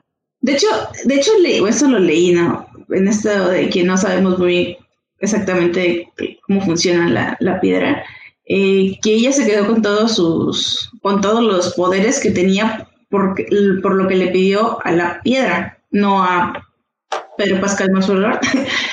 y entonces ella sigue existiendo como una persona con poderes mágicos. Entonces, o sea, la posibilidad, pues sí se puede dar. Ojalá, ojalá vayan por ahí, porque además no, no creo que no lo hemos dicho, pero, o sea, Chita es, mm, no voy a ser la, no sé, ahí en el chat que me corrijan, pero es la, es el lugar común de la villana de, de Wonder Woman, o sea, y creo que se merece, por eso se merece pues, ella ser la mala de una película. Ojalá, ojalá.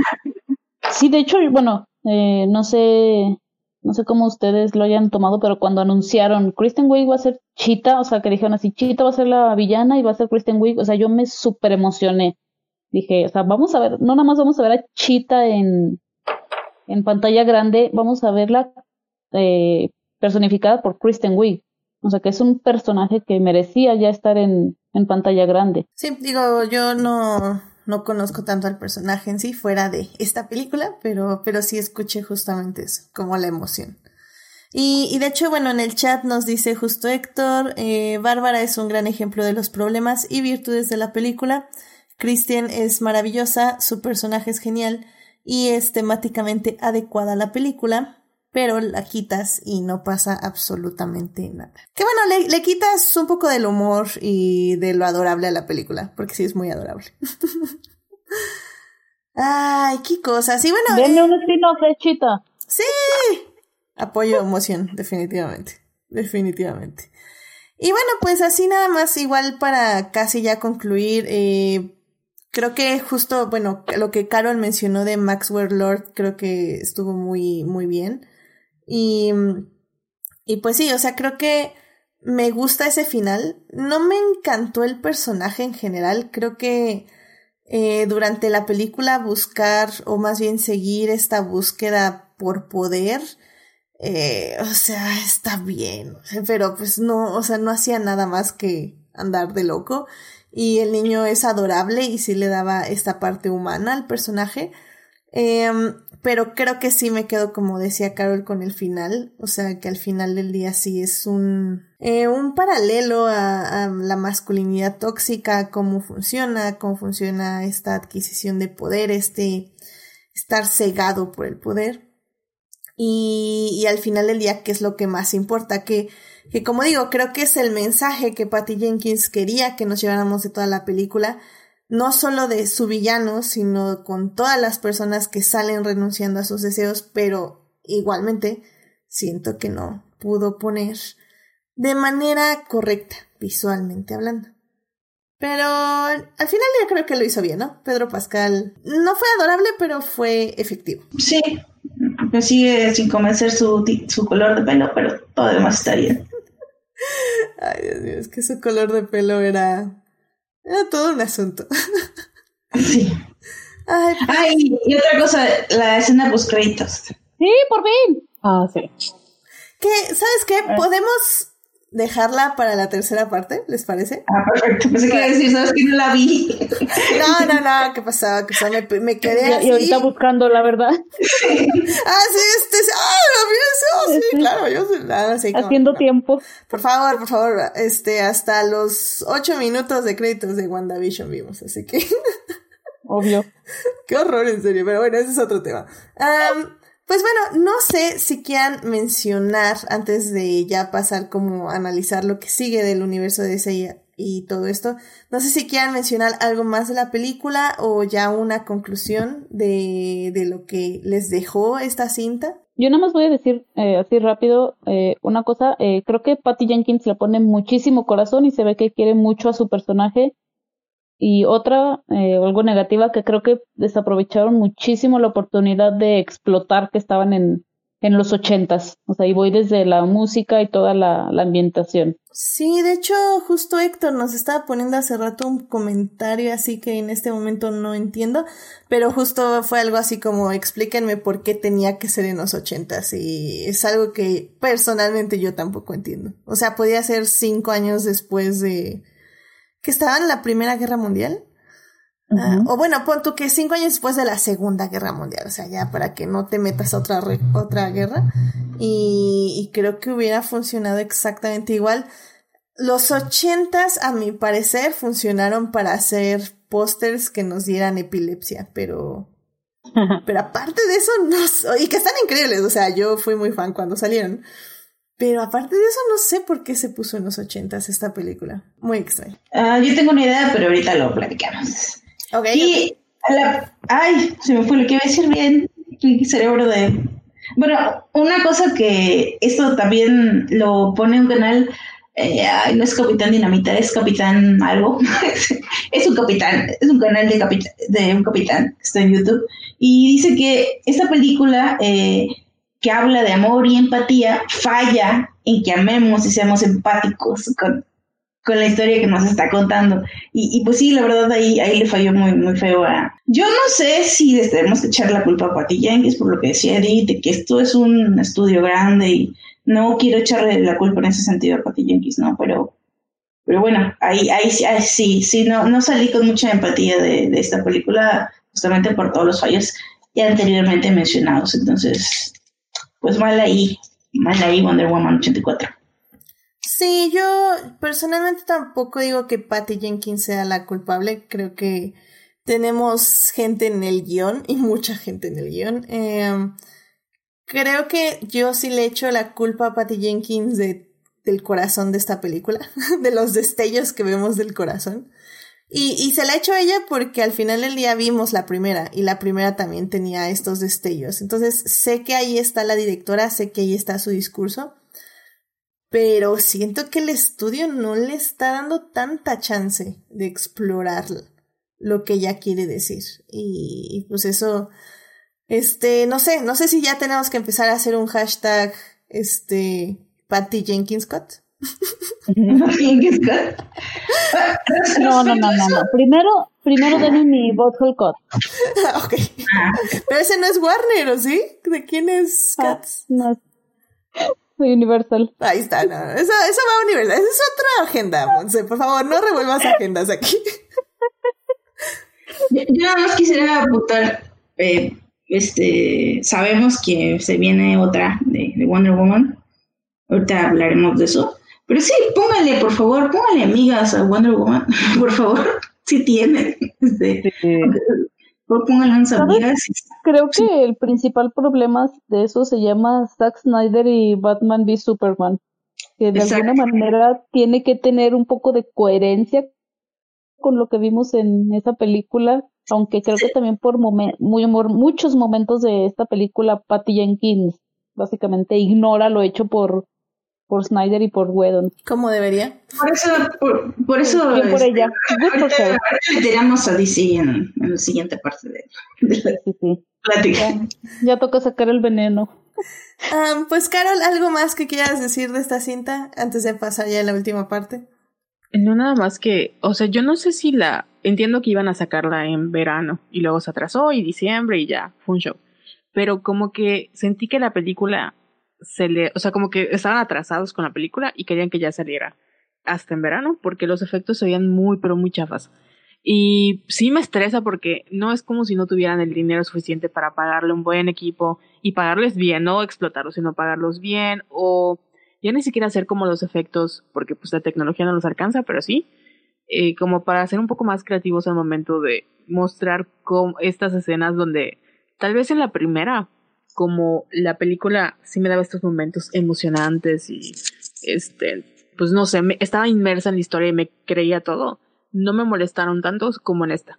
Que en esta sí dije, no, o sea, yo le perdono muchas cosas a DC y tiene horribles efectos especiales, pero aquí sí me sacaron como de, ah, estoy viendo esa peluca, estoy viendo que ahí les faltó el render, estoy viendo que se ve así todo chafa el, el, el muñequito y sí me dio como mucha pena porque para el dinero que tienen y para la, el presupuesto podían haber hecho algo mucho mejor.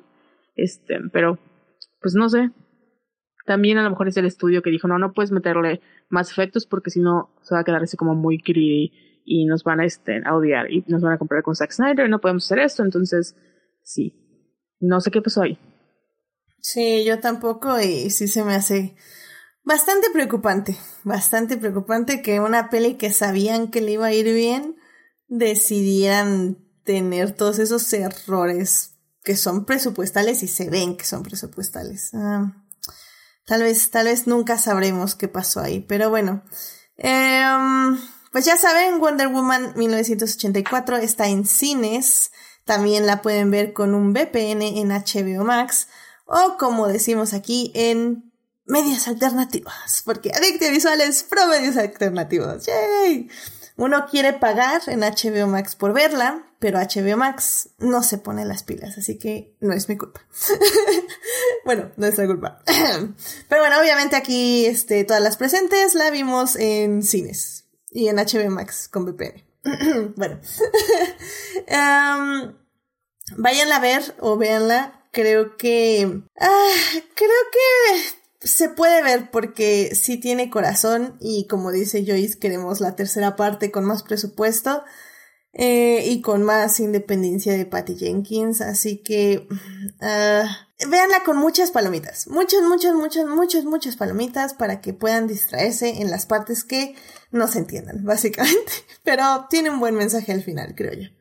Entonces, bueno, pues vamos a la tercera parte ya para que aquí las expertas en DC nos digan qué es lo que sigue después de Wonder Woman 1984. Muy bien, pues ya estamos aquí en la tercera parte del programa. En la primera parte hablamos de la trama de Wonder Woman 1984. En la segunda parte hablamos de los personajes y de sus arcos durante la película. Y ahorita vamos a hablar de DC y los proyectos que siguen, pero antes obviamente tenemos que referirnos un poco a la escena extra, la escena adicional que hubo después de créditos, donde básicamente Joyce nos va a decir qué pasa. ¿Qué pasa Joyce? Porque sí la vi, pero Joyce la va a decir. Ay, algo estaba a punto de matar a un bebé. No recuerdo qué era. era un poste, era un. Ajá, era como un poste de una carpa, ¿no? Ándale, algo así. Estaba sosteniendo con, con, un hilito que se rompió. Entonces, este. Y de la nada aparece Wonder Woman. Pero no esa Wonder Woman, sino Linda Carter, este, que sucede que es Asteria, porque en la película nos habían estado contando ¿no? Que, que, la inspiración o la gran heroína de, Diana era Asteria, una, una heroína amazona que se sacrificó quedándose contra los mortales en una batalla con quién sabe cuáles griegos o, o, este, espartanos este, tuvieron. Eh, muy bonito momento, la verdad, o sea, yo desde que le vi la espalda como que supe quién era y no sabía que, la verdad no sabía que iba a salir en la película y me encantó como que el gestito este de que se voltea así como, como si fuera a dar su pirueta esta, así, super sella de la casa. Me, me, encantó y la verdad, o sea, ahí nomás sonreí, ni siquiera me acuerdo qué dijo, no, no sé nada, solo yo tenía una súper sonrisota en la cara. O sea, qué bonito homenaje, mm, qué bueno que de alguna manera incluyen en la historia queda abierta la puerta que se conozcan en la tercera película, que ya está confirmada y que va a dirigir por T. Jenkins y que produce Ojalá, ojalá sea un cameo también, pero que salga otra vez, porque pues ver a Linda Carter siempre, siempre es muy bonito para mí, personalmente. Wonder Woman mexicana, acuérdense que su mamá era mexicana. Uh, no sabía eso. Qué nice. Linda, Linda Carter es mexicana y una vez leyó una carta de un niño mexicano, así como cuando ella estaba en todo lo máximo de ser Wonder Woman. O sea, ahí todo incluyente, Linda Carter en los ochentas. Nice. Muy bien, muy bien. Sí, fue, fue una buena escena. Me, me, me gustó. O sea, sí, sí, estoy de acuerdo. Sí me gustó. Pero, bueno, Joyce, y hablando justo de la película, ¿por qué tú crees que esta película, Wonder Woman 1984, se ubicó en los ochentas? ¿Por qué se ubicó en los ochentas? Ah, o sea, eh, digamos que mm, yo sospecho la razón, no, no, no la sé exactamente, pero obviamente tiene que ver con lo que estaba mencionando Monse y que no, no lo mencionamos tampoco antes del por qué tanto fallo en la película y creemos que metió la mano DC es porque esto recuerden que era un universo que de alguna manera iba a estar conectado desde ya ya iniciada la producción Bruce Wayne. sí Bruce Wayne ya iniciada la producción de esta película se, ah, Patty Jenkins dijo, este, no, ¿saben qué? No va a ser una secuela de Wonder Woman y todo así de, ¿qué? ¿Cómo que no va a ser una secuela? Y claro, lo que nos estaba diciendo, pues es que ya no iba a estar conectado nada, seguramente ella ya, pues ya sabía, ya se veía venir, ya veía venir todo lo que estaba pasando con, con el universo extendido de, miren, ya no sé cómo se llama, lo que le cambia el nombre cada rato, por favor, DC, este, este, gobiérnate y, ya, dale un nombre y no lo cambies, por favor. Sí, no, es que le cambian el nombre cada rato. O sea, le quitaron lo de DC Extended Universe y lo regresaron porque ya no se llamaba así. O sea, ya no sé qué pasa con DC. Este, o, o, se les olvidó, tal vez, y lo volvieron a. Yo veo notas oficiales que les están volviendo a decir así, pero, pero bueno. Eh, aquí es que el, el hecho es que hay muchas cosas que yo les decía de los Easter eggs que hablan, por ejemplo, unas, eh, todo el asunto este que también comentaba Carol, que sí vi que lo criticaron, la verdad no me enteré, ni siquiera como para tener una opinión mal informada al respecto, no sé por qué es problemático todo el asunto de, de Medio Oriente, porque para empezar es en un país ficticio, según yo, que está relacionado a Black Adam, y ven que está, pues, viene Black Adam, ¿no? Sí. Le están haciendo, de hecho creo que lo que viene de DC es a lo que más le están como haciendo promoción por alguna razón, este, como de los nuevos proyectos y nuevas, eh, veces no es un superhéroe, pero pues, eh, personajes que vamos a ver en, en pantalla, o a tigres, lo que sea. Ahí por ahí viene ese lado, este, cambiaron, cambiaron lo del reloj, ¿no? Este, oh, yo, no sé si eso le valió que, que Patty Jenkins, lo voy a poner. Entonces, ahí es donde yo veo que DC metió mucho, mucho, mucho, mucho la mano en esta película y por lo que yo decía que no podíamos culpar tanto a Patty Jenkins. Eh, también eh, había como, híjole, como, como pequeños, este, bueno, eso no, ya nada más es suposición, ¿verdad? Pero yo siento que, que dejaron como puertas abiertas, como a meter, eh, que, que, que, en el futuro pudiera estar conectado este universo expandido. Eh, déjenme recuerdo exactamente, creo que era un... Ah, con, con el jefe de Maxwell Lord del principio. Eso es sí. de... Ese señor es de, de, Flash, bueno, del universo de Flash. Sí, es un supervillano. Sí, sí, sí. No, olviden el nombre, perdón, soy aquí, ya saben, los nombres se olvidan. Este, y también en una escena... Bueno, esto, esto también se, se liga a lo que hablábamos hace un momento de que Wonder Woman no tiene, bueno, amigas ni amigos, eh, que pasan las fotos y pues se supone que ella sí siguió como siendo amiga de todos estos personajes que vimos en la primera película y pues ya al último una foto con la señora viejita que, que era la secretaria de Steve, Steve Trevor eh, y pues ella fue perdiendo esas amistades, ¿no? No hizo nuevas aparentemente, solo conservó. Y eh, a donde aparecen esas fotos, hay también un libro que dice como no sé qué de los gorilas. Entonces yo vi muchas cosas de The Flash ahí eh, ni siquiera voy a decir que le pongan atención porque yo creo que ya, no, o sea, no creo que vaya a estar conectado al proyecto que viene de Flash, que también lo están haciendo. E, ese y el de Black Adam es el que más lo están haciendo como hype en, en DC. Sí, o sea, yo, yo creo que esta, es, le metieron mucha mano y luego, yo siento que dijeron, tenemos un proyecto y luego dijeron, ah, no, ¿sabes qué? Mejor, mira, quítale, quítale esto porque ya no va a ser, ya no vamos a, ya no va a sacar esta película. Ahorita Henry Cavill, quién sabe si es Superman, este, quién sabe quién es nuestro Batman de esta línea temporal. Es más, ya no tenemos, ya no tenemos línea temporal, ya no tenemos universo, ya todo es cada quien haga lo que quiera. y se notó, o sea, eso fue para mí, yo, yo fue lo que, lo que primero noté así cuando me empezaba a no gustar la película, como que dije, sí, creo que esto iba por otro lado. Bueno, igual lo estoy inventando todo, igual no tiene nada que ver, pero es la única razón que yo le puedo dar a, o sea, el porqué que le puedo dar a estas cosas que suceden extrañas en la película. No sé, Monse, si me quiere decir su opinión. Sí, yo sí noté, pues lo dije hace rato de que creo que incluso se limitó un poco a, a Diana porque dentro de, de su propio universo, que quién sabe si todavía sigue existiendo, tiene que ser un poco coherente con la con la Diana que vamos a ver más adelante, que es una totalmente diferente, ¿no? A la que vemos en, en Batman v Superman.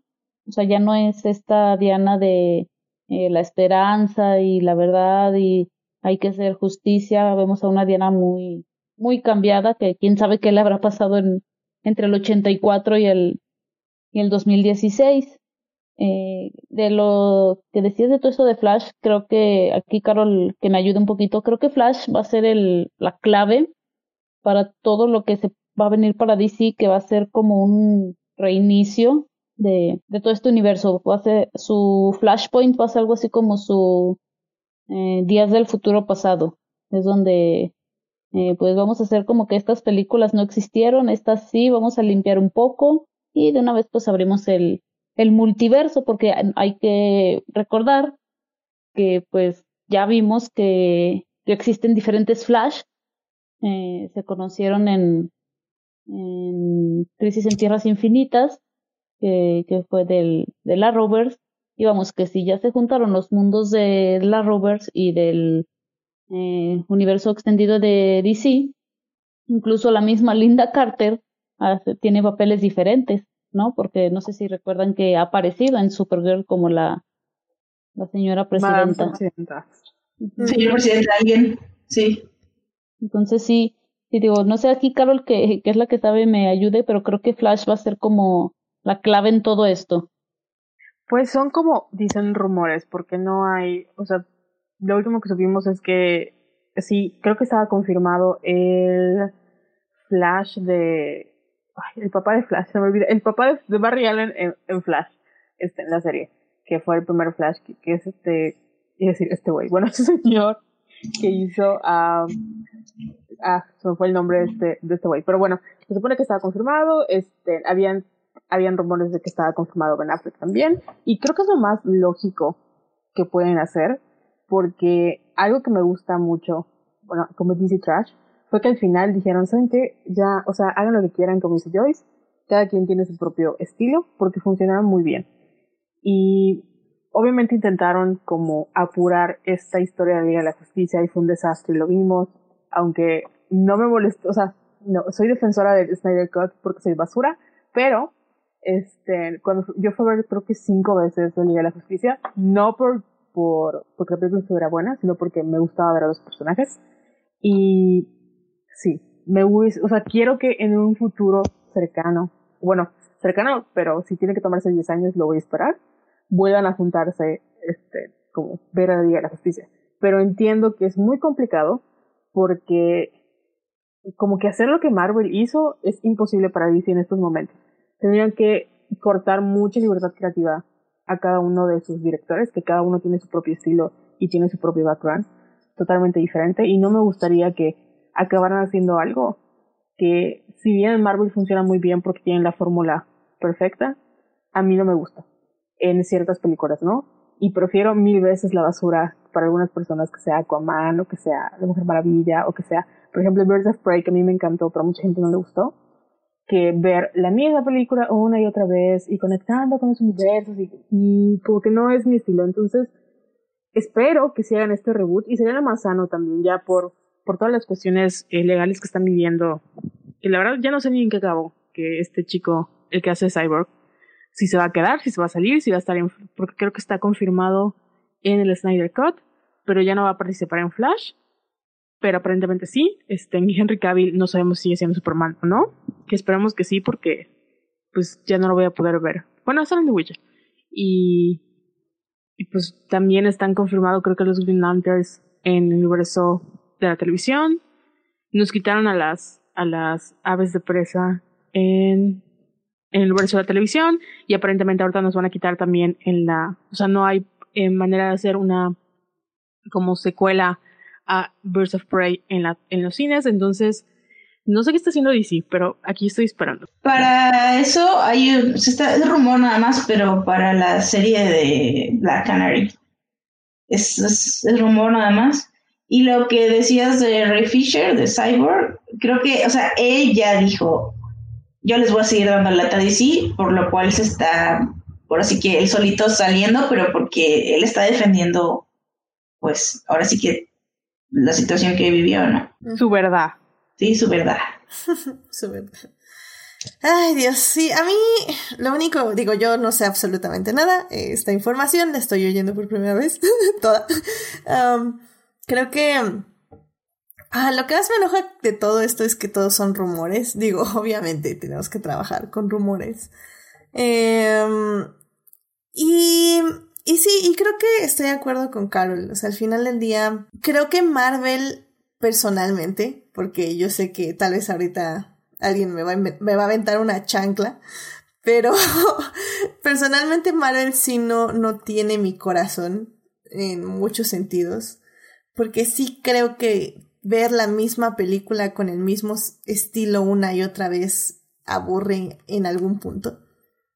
Entonces sí agradezco que DC haga cosas diferentes, pero sí me gustaría que les dejaran hacer cosas diferentes. O sea, por ejemplo, of Prey puede ser que no haya sido mi película mega favorita, pero la disfruté y disfruté que fuera original, disfruté que fuera divertida, disfruté que fuera otra cosa. Y tal vez intentaron hacer esto con Wonder Woman, pero hubo tanta gente picándole al guion y a la producción y a todo que no, no lograron hacer una película con un mensaje. Y, y pues así, o sea, creo que eso es como ustedes bien están diciendo, o sea, eso es lo que está haciendo DC, o sea, está en prueba y error y, y está viendo que sale y lo que sale luego ya abre camino para otras cosas y lo que no cierra camino para otras y, y está interesante pero al mismo tiempo sí da un poquito de miedo, justo por eso, porque la, la mayoría de la gente no funciona como yo funciono. Y sí, a la mayoría de gente sí le gustan ver cosas coherentes y que funcionen dentro de un universo, pero...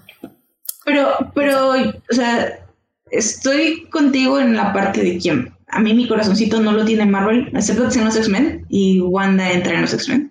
Eh, no tiene, o sea, creo que lo comentaba, lo comentabas cuando hablabas de, de Endgame, de cómo así todo el mundo llorando porque habían sido no sé cuántos años de su vida y yo de, ay no, yo no estoy llorando, estaba bonita, pero no estoy llorando.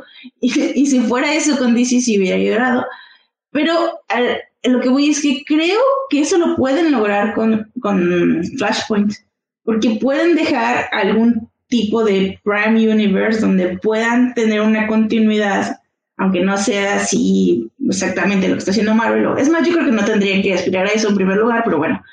Y después dejar eh, otras tierras, otros universos donde, donde cada, cada director, o sea, haga lo que, lo que quiera. De hecho, yo, la última película que vi antes del confinamiento fue Birds of Prey y Parasite el mismo día, pero este, la disfruté mucho y tengo unas ganas terribles de volverla a ver, nada más no la he visto porque he estado viendo otras cosas, pero sí me gustó muchísimo, o sea, es otra cosa, no, si China no hubiera tenido eh, ahí todo el, el, el, punto del epicentro de la pandemia, seguramente le hubiera dado más millones de dólares y no, no, no estuviera considerada tan fracaso, bueno, eso pienso yo, y, y fracaso comercial me refiero. Y no sé, yo, esos personajes se quedaron conmigo, me encantó, quiero ver más así, pero también lo que decía es que es una navaja de doble filo, porque hablaba hace rato de estos proyectos que hay el director de Aquaman de películas de terror, se me olvidó su nombre, él.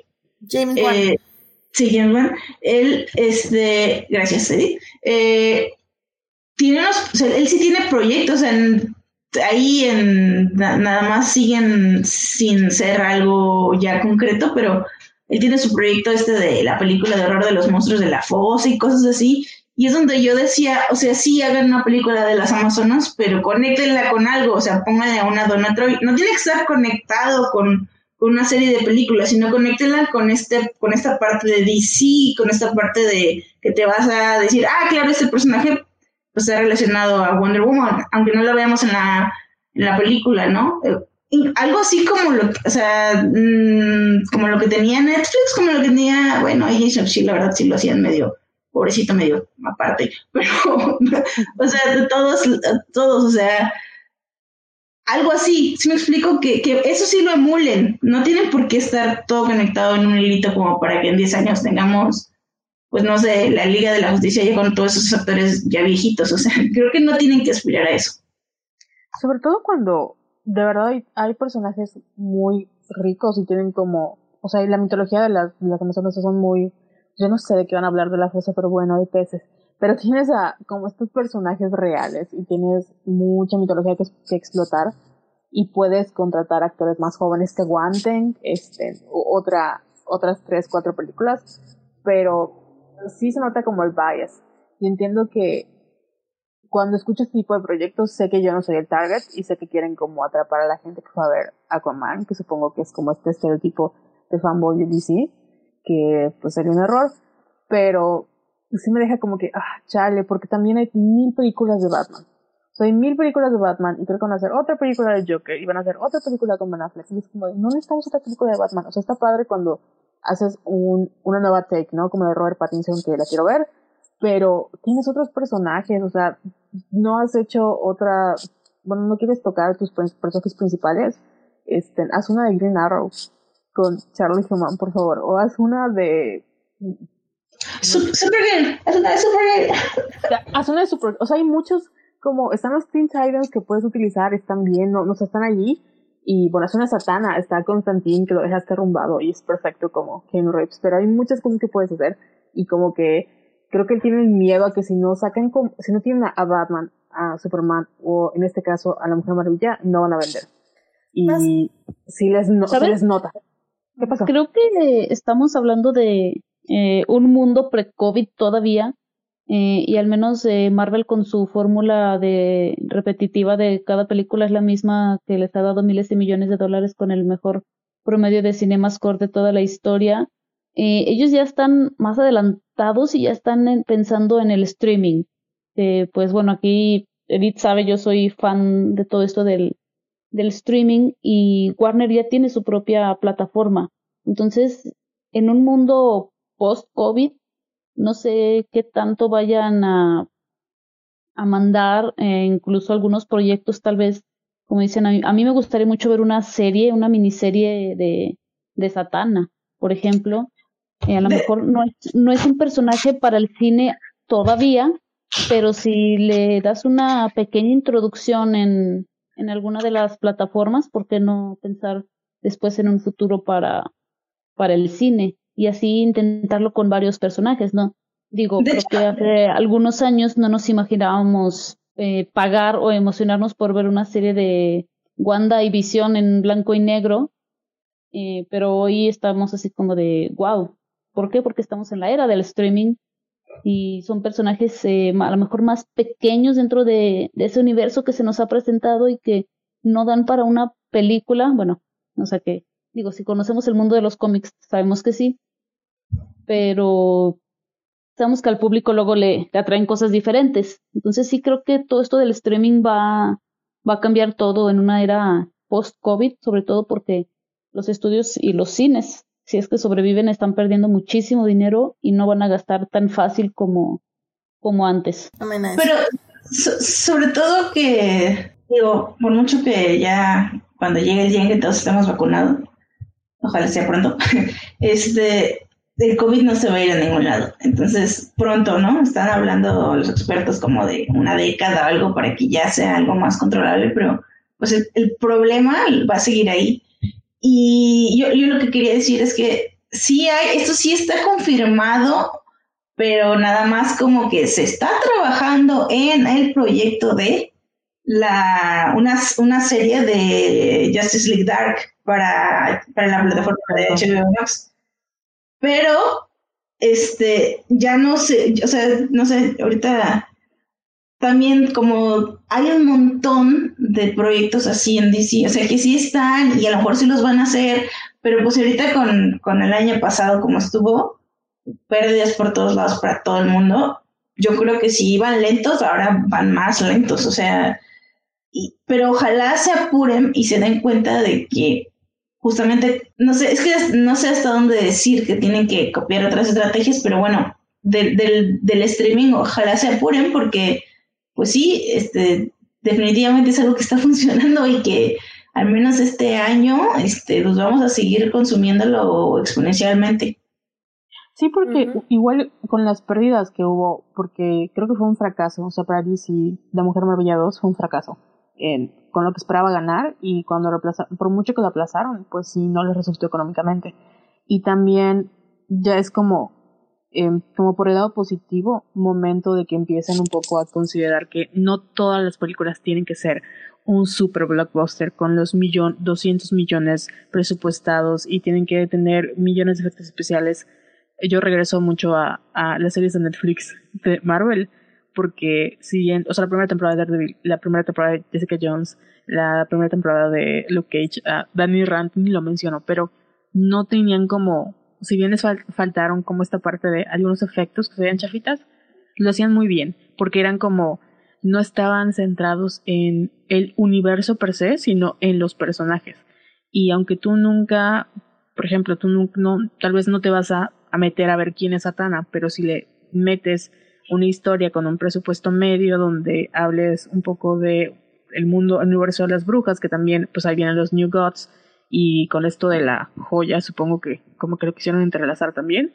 O sea, hay muchas cosas ricas que puedes como usar tu imaginación hoy sí, porque no hay dinero como para que lo desperdicies en estos proyectos súper grandes y que le bajen un poquito a, a querer hacer todas estas películas de aventuras gigantes, que se pueden hacer, pero sin tanto, o sea, con diferentes estilos. Yo creo que sí, por ejemplo, la de Batman, sé que también igual tiene un presupuesto gigante, pero va a estar interesante eh, no ver así como los millones de efectos especiales que va a tener porque tenemos este como este filtro blanco y negro y es como centrada en una gótica más como que la ambientación esté un poquito más de los 40 o así, entonces va a estar más interesante que ver otra película con el mega este tráiler, el, tráiler, el tanque de Batman, que se ve que es así súper, hay como tres equipos de, de After Effects ahí trabajando, entonces ojalá que algo les ilumine y que su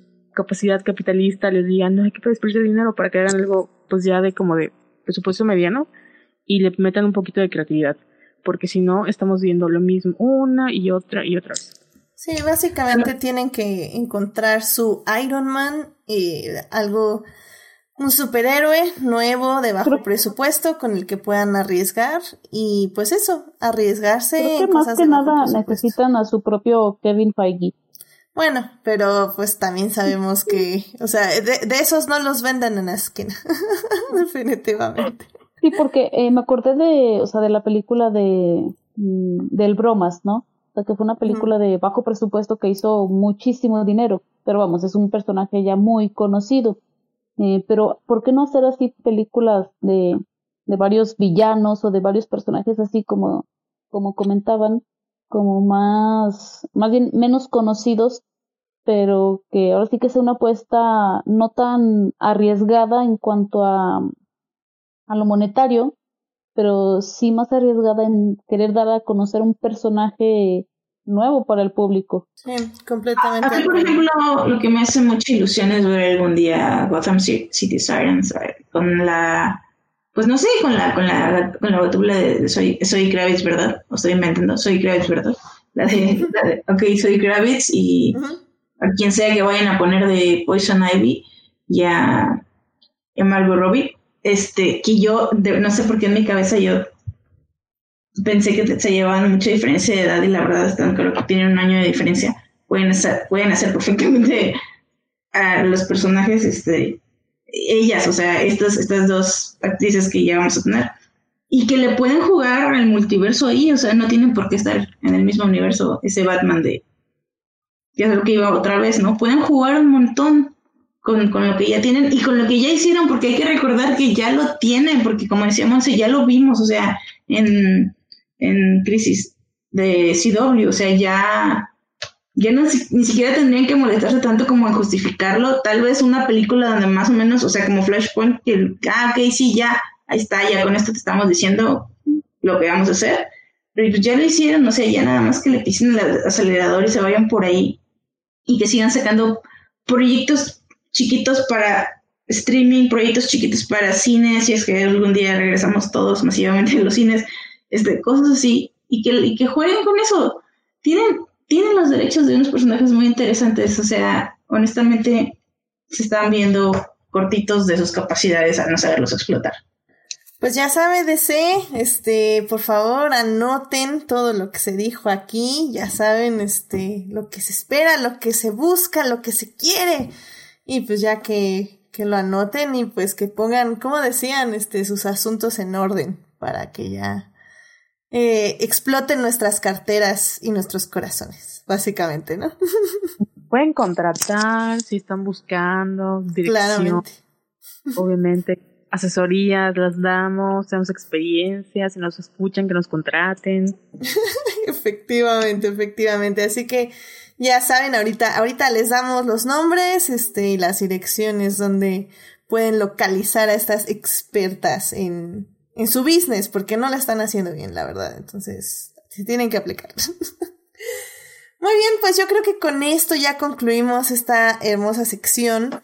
Eh, yo creo que vámonos rapidísimo a las recomendaciones de la semana ya para finalizar el programa.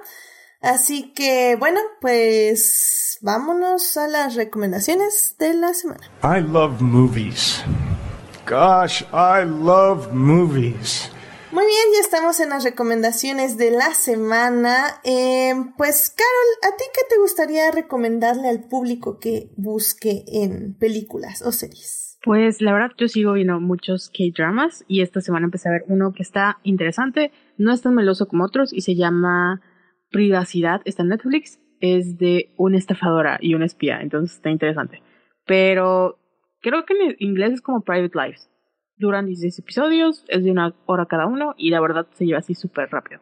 No sienten la presión de que tienen ver mil ocho mil temporadas. Excelente, muy bien. Entonces, privacidad en Netflix. Muy bien. Muchísimas gracias. Joyce, ¿a ti qué te gustaría recomendarle al público esta semana? estoy buscando el nombre para dárselo bien, pero es la nueva eh, Scara Sorel Superwoman de eh, Future State. Creo que sí, así es. es pues en, algún orden, eso es, pero mira, busquen Cara Sorel Superwoman, es eh, una nueva historia que están contando en DC Comics de Cara pero ahora en un futuro ella es Superwoman y vive en la luna. Me parece un cómic, va a ser cortito, no sé si nada, no sé cuántas entregas va a tener, pero va a estar muy cortito porque solo van a estar un par de meses con esta, con esta trama de el futuro de, de todos los personajes que conocemos de DC. Y, estoy amando mucho esta cara sobre él. Este, nada más que la primera, la primera viñeta, el primer cuadro, o sea, perdón, es spoiler, pero ya estaba circulando en internet, pero esta cara hablándole a la tumba de Crypto y es muy triste, es muy triste. Entonces, desde ahí empieza, pero creo que es un punto muy, también muy bueno para contar a una cara adulta que, o sea, como que todo el cómic le está, está, le, le está contando a Crypto todo lo que está pasando. Este, digo también por, por ahí si creen que no pueden soportar eso, este, también no lo lean, no lo vean, si van a llorar. Pero es muy lindo, sobre todo me encantó que también es la primera vez que yo veo, porque también confieso que no he leído todos los cómics de Supergirl. Sé que no son, ni siquiera, sé que no son ni tantos como de otros superhéroes, pero no los he leído todos. Pero es la primera vez que veo que se le da una oportunidad como cara, o a lo mejor es porque estoy muy, muy influida por la Supergirl de CW también, me está gustando mucho cómo se le da la oportunidad de decir, yo tenía esta tarea de cuidar a mi primo y no tuve la oportunidad y ahora sí, tengo que cuidar a esta persona. y, y, como que esa parte de mentora la estoy viendo y me está encantando. Así que chequenlo, es una historia que va a ser corta, no necesitan, pues ahora sí que leer muchos cómics, excepto... Eh, no, nada, solo, solo leerla, o sea, solo conocer a Supergirl. Eh, a mí me gusta, gusta gustando mucho y chéquenlo en, en su tienda de cómics más cercana o, o por medios alternativos. Excelente, muchísimas gracias Joyce. Aquí los cómics siempre se aprecian porque son escasos. Entonces es Cara Sorel Superwoman, cómic en, en su tienda de cómics más cercana, básicamente. Muchísimas sí. gracias. Eh, Monse, ¿a ti qué te gustaría recomendarle al público? Eh, bueno, eh, supe que la semana pasada aquí recomendaron Bridgerton, así que si de verdad quieren ver una buena serie de época con tintes modernos. Les recomiendo muchísimo lo que es Dickinson. Eh, acaba de empezar su segunda temporada. Es de Apple TV. Es con Hailey Steinfeld. Es sobre la vida de, bueno, Emily Dickinson con obviamente eh, algo de, ficción. No es biográfica, biográfica, pero sí creo que está muy bien hecha. Tiene cosas ahí muy interesantes, ¿no? Este, hablan de temas eh, raros hasta, hasta cierto punto a veces, así como de hacen rituales eh, feministas y hay personajes LGBT. A lo mejor no tienen música de, no, no bailan con música de Ariana Grande, pero sí, sí se las recomiendo mucho. Muy bien, Monse, muchísimas gracias. Dickinson en Apple TV. Perfecto, muy bien. Y pues ya para finalizar, a mí me gustaría recomendarles The Prom, que fue una peli que vi justo este fin de semana, se estrenó en el 2020 en Netflix. Y sí había habido cosas como muy divididas, pero debía haber seguido el, la recomendación de Daphne cuando vino a, a recomendarla en, el, en su Salvando lo que amamos, creo que por diciembre. Eh, porque sí es Ryan Murphy y como sabemos Ryan Murphy es un hit and miss. Pero en este caso específico creo que sí es un hit. Ah, tiene sus cosas, sí. Pero creo que tiene el corazón en el lado correcto. Se siente como una película vieja, pero al mismo tiempo es muy relevante para estos momentos eh, de la vida. Eh, y, pues bueno, eh, chequenla, es un musical 100%, así que vayan preparados para ver un musical. Este, y, y bueno, es acerca de esta chica en un pueblo de Estados Unidos que básicamente van a cancelar su baile, su baile de graduación, porque ella es lesbiana y no quieren tener tenerla a ella y a su pareja que no sabemos quién es, o bueno, el pueblo no sabe quién es, en el baile. Entonces, un par de actores venidos a menos eh, van a ir por motivos egoístas para hacerse publicidad a ayudarla. Y bueno, evidentemente todos aprenderán grandes lecciones en el camino y pues cuenta con un gran elenco, incluyendo nada más y nada menos que a Meryl Streep y a Nicole Kidman, así que eh, véanla, creo que si les gustan los musicales les va a gustar bastante. Y bueno, con eso llegamos al final del programa. ¡Uh! Ya este, creo, espero que, que, hayan podido sacar todo lo que tenían que decir de Wonder Woman 1984, que pues para bien o para mal sí nos sorprendió y nos dio mucho que pensar en muchas formas. Y pues bueno, eh, Carol, muchísimas gracias por venir al programa y acompañarnos en esta transmisión. ¿Dónde te puede encontrar nuestro público? En Twitter y en Instagram como arroba Venus en Pisces o en arroba Somos Violetas. Ahí hablamos de muchas cosas con perspectiva de género. Uh, muy bien, y de hecho ahí hablando de Bridgerton ya sacaron su, su episodio sí. de la serie. Hablamos de cochinadas, pero bueno, sí hablamos de la serie también. muy bien, muy bien, excelente. Um, me trae, perdón. Joyce, muchísimas gracias por venir y gracias por acompañarnos. ¿Dónde te puede encontrar nuestro público? Me pueden encontrar en Twitter, en mi cuenta personal, que es eh, BBJoy3, o en mi cuenta fangirlera, que es en la mesita de Noche 3. y ahí pongo cosas de superhéroes y, bueno, relacionadas con series todo el tiempo.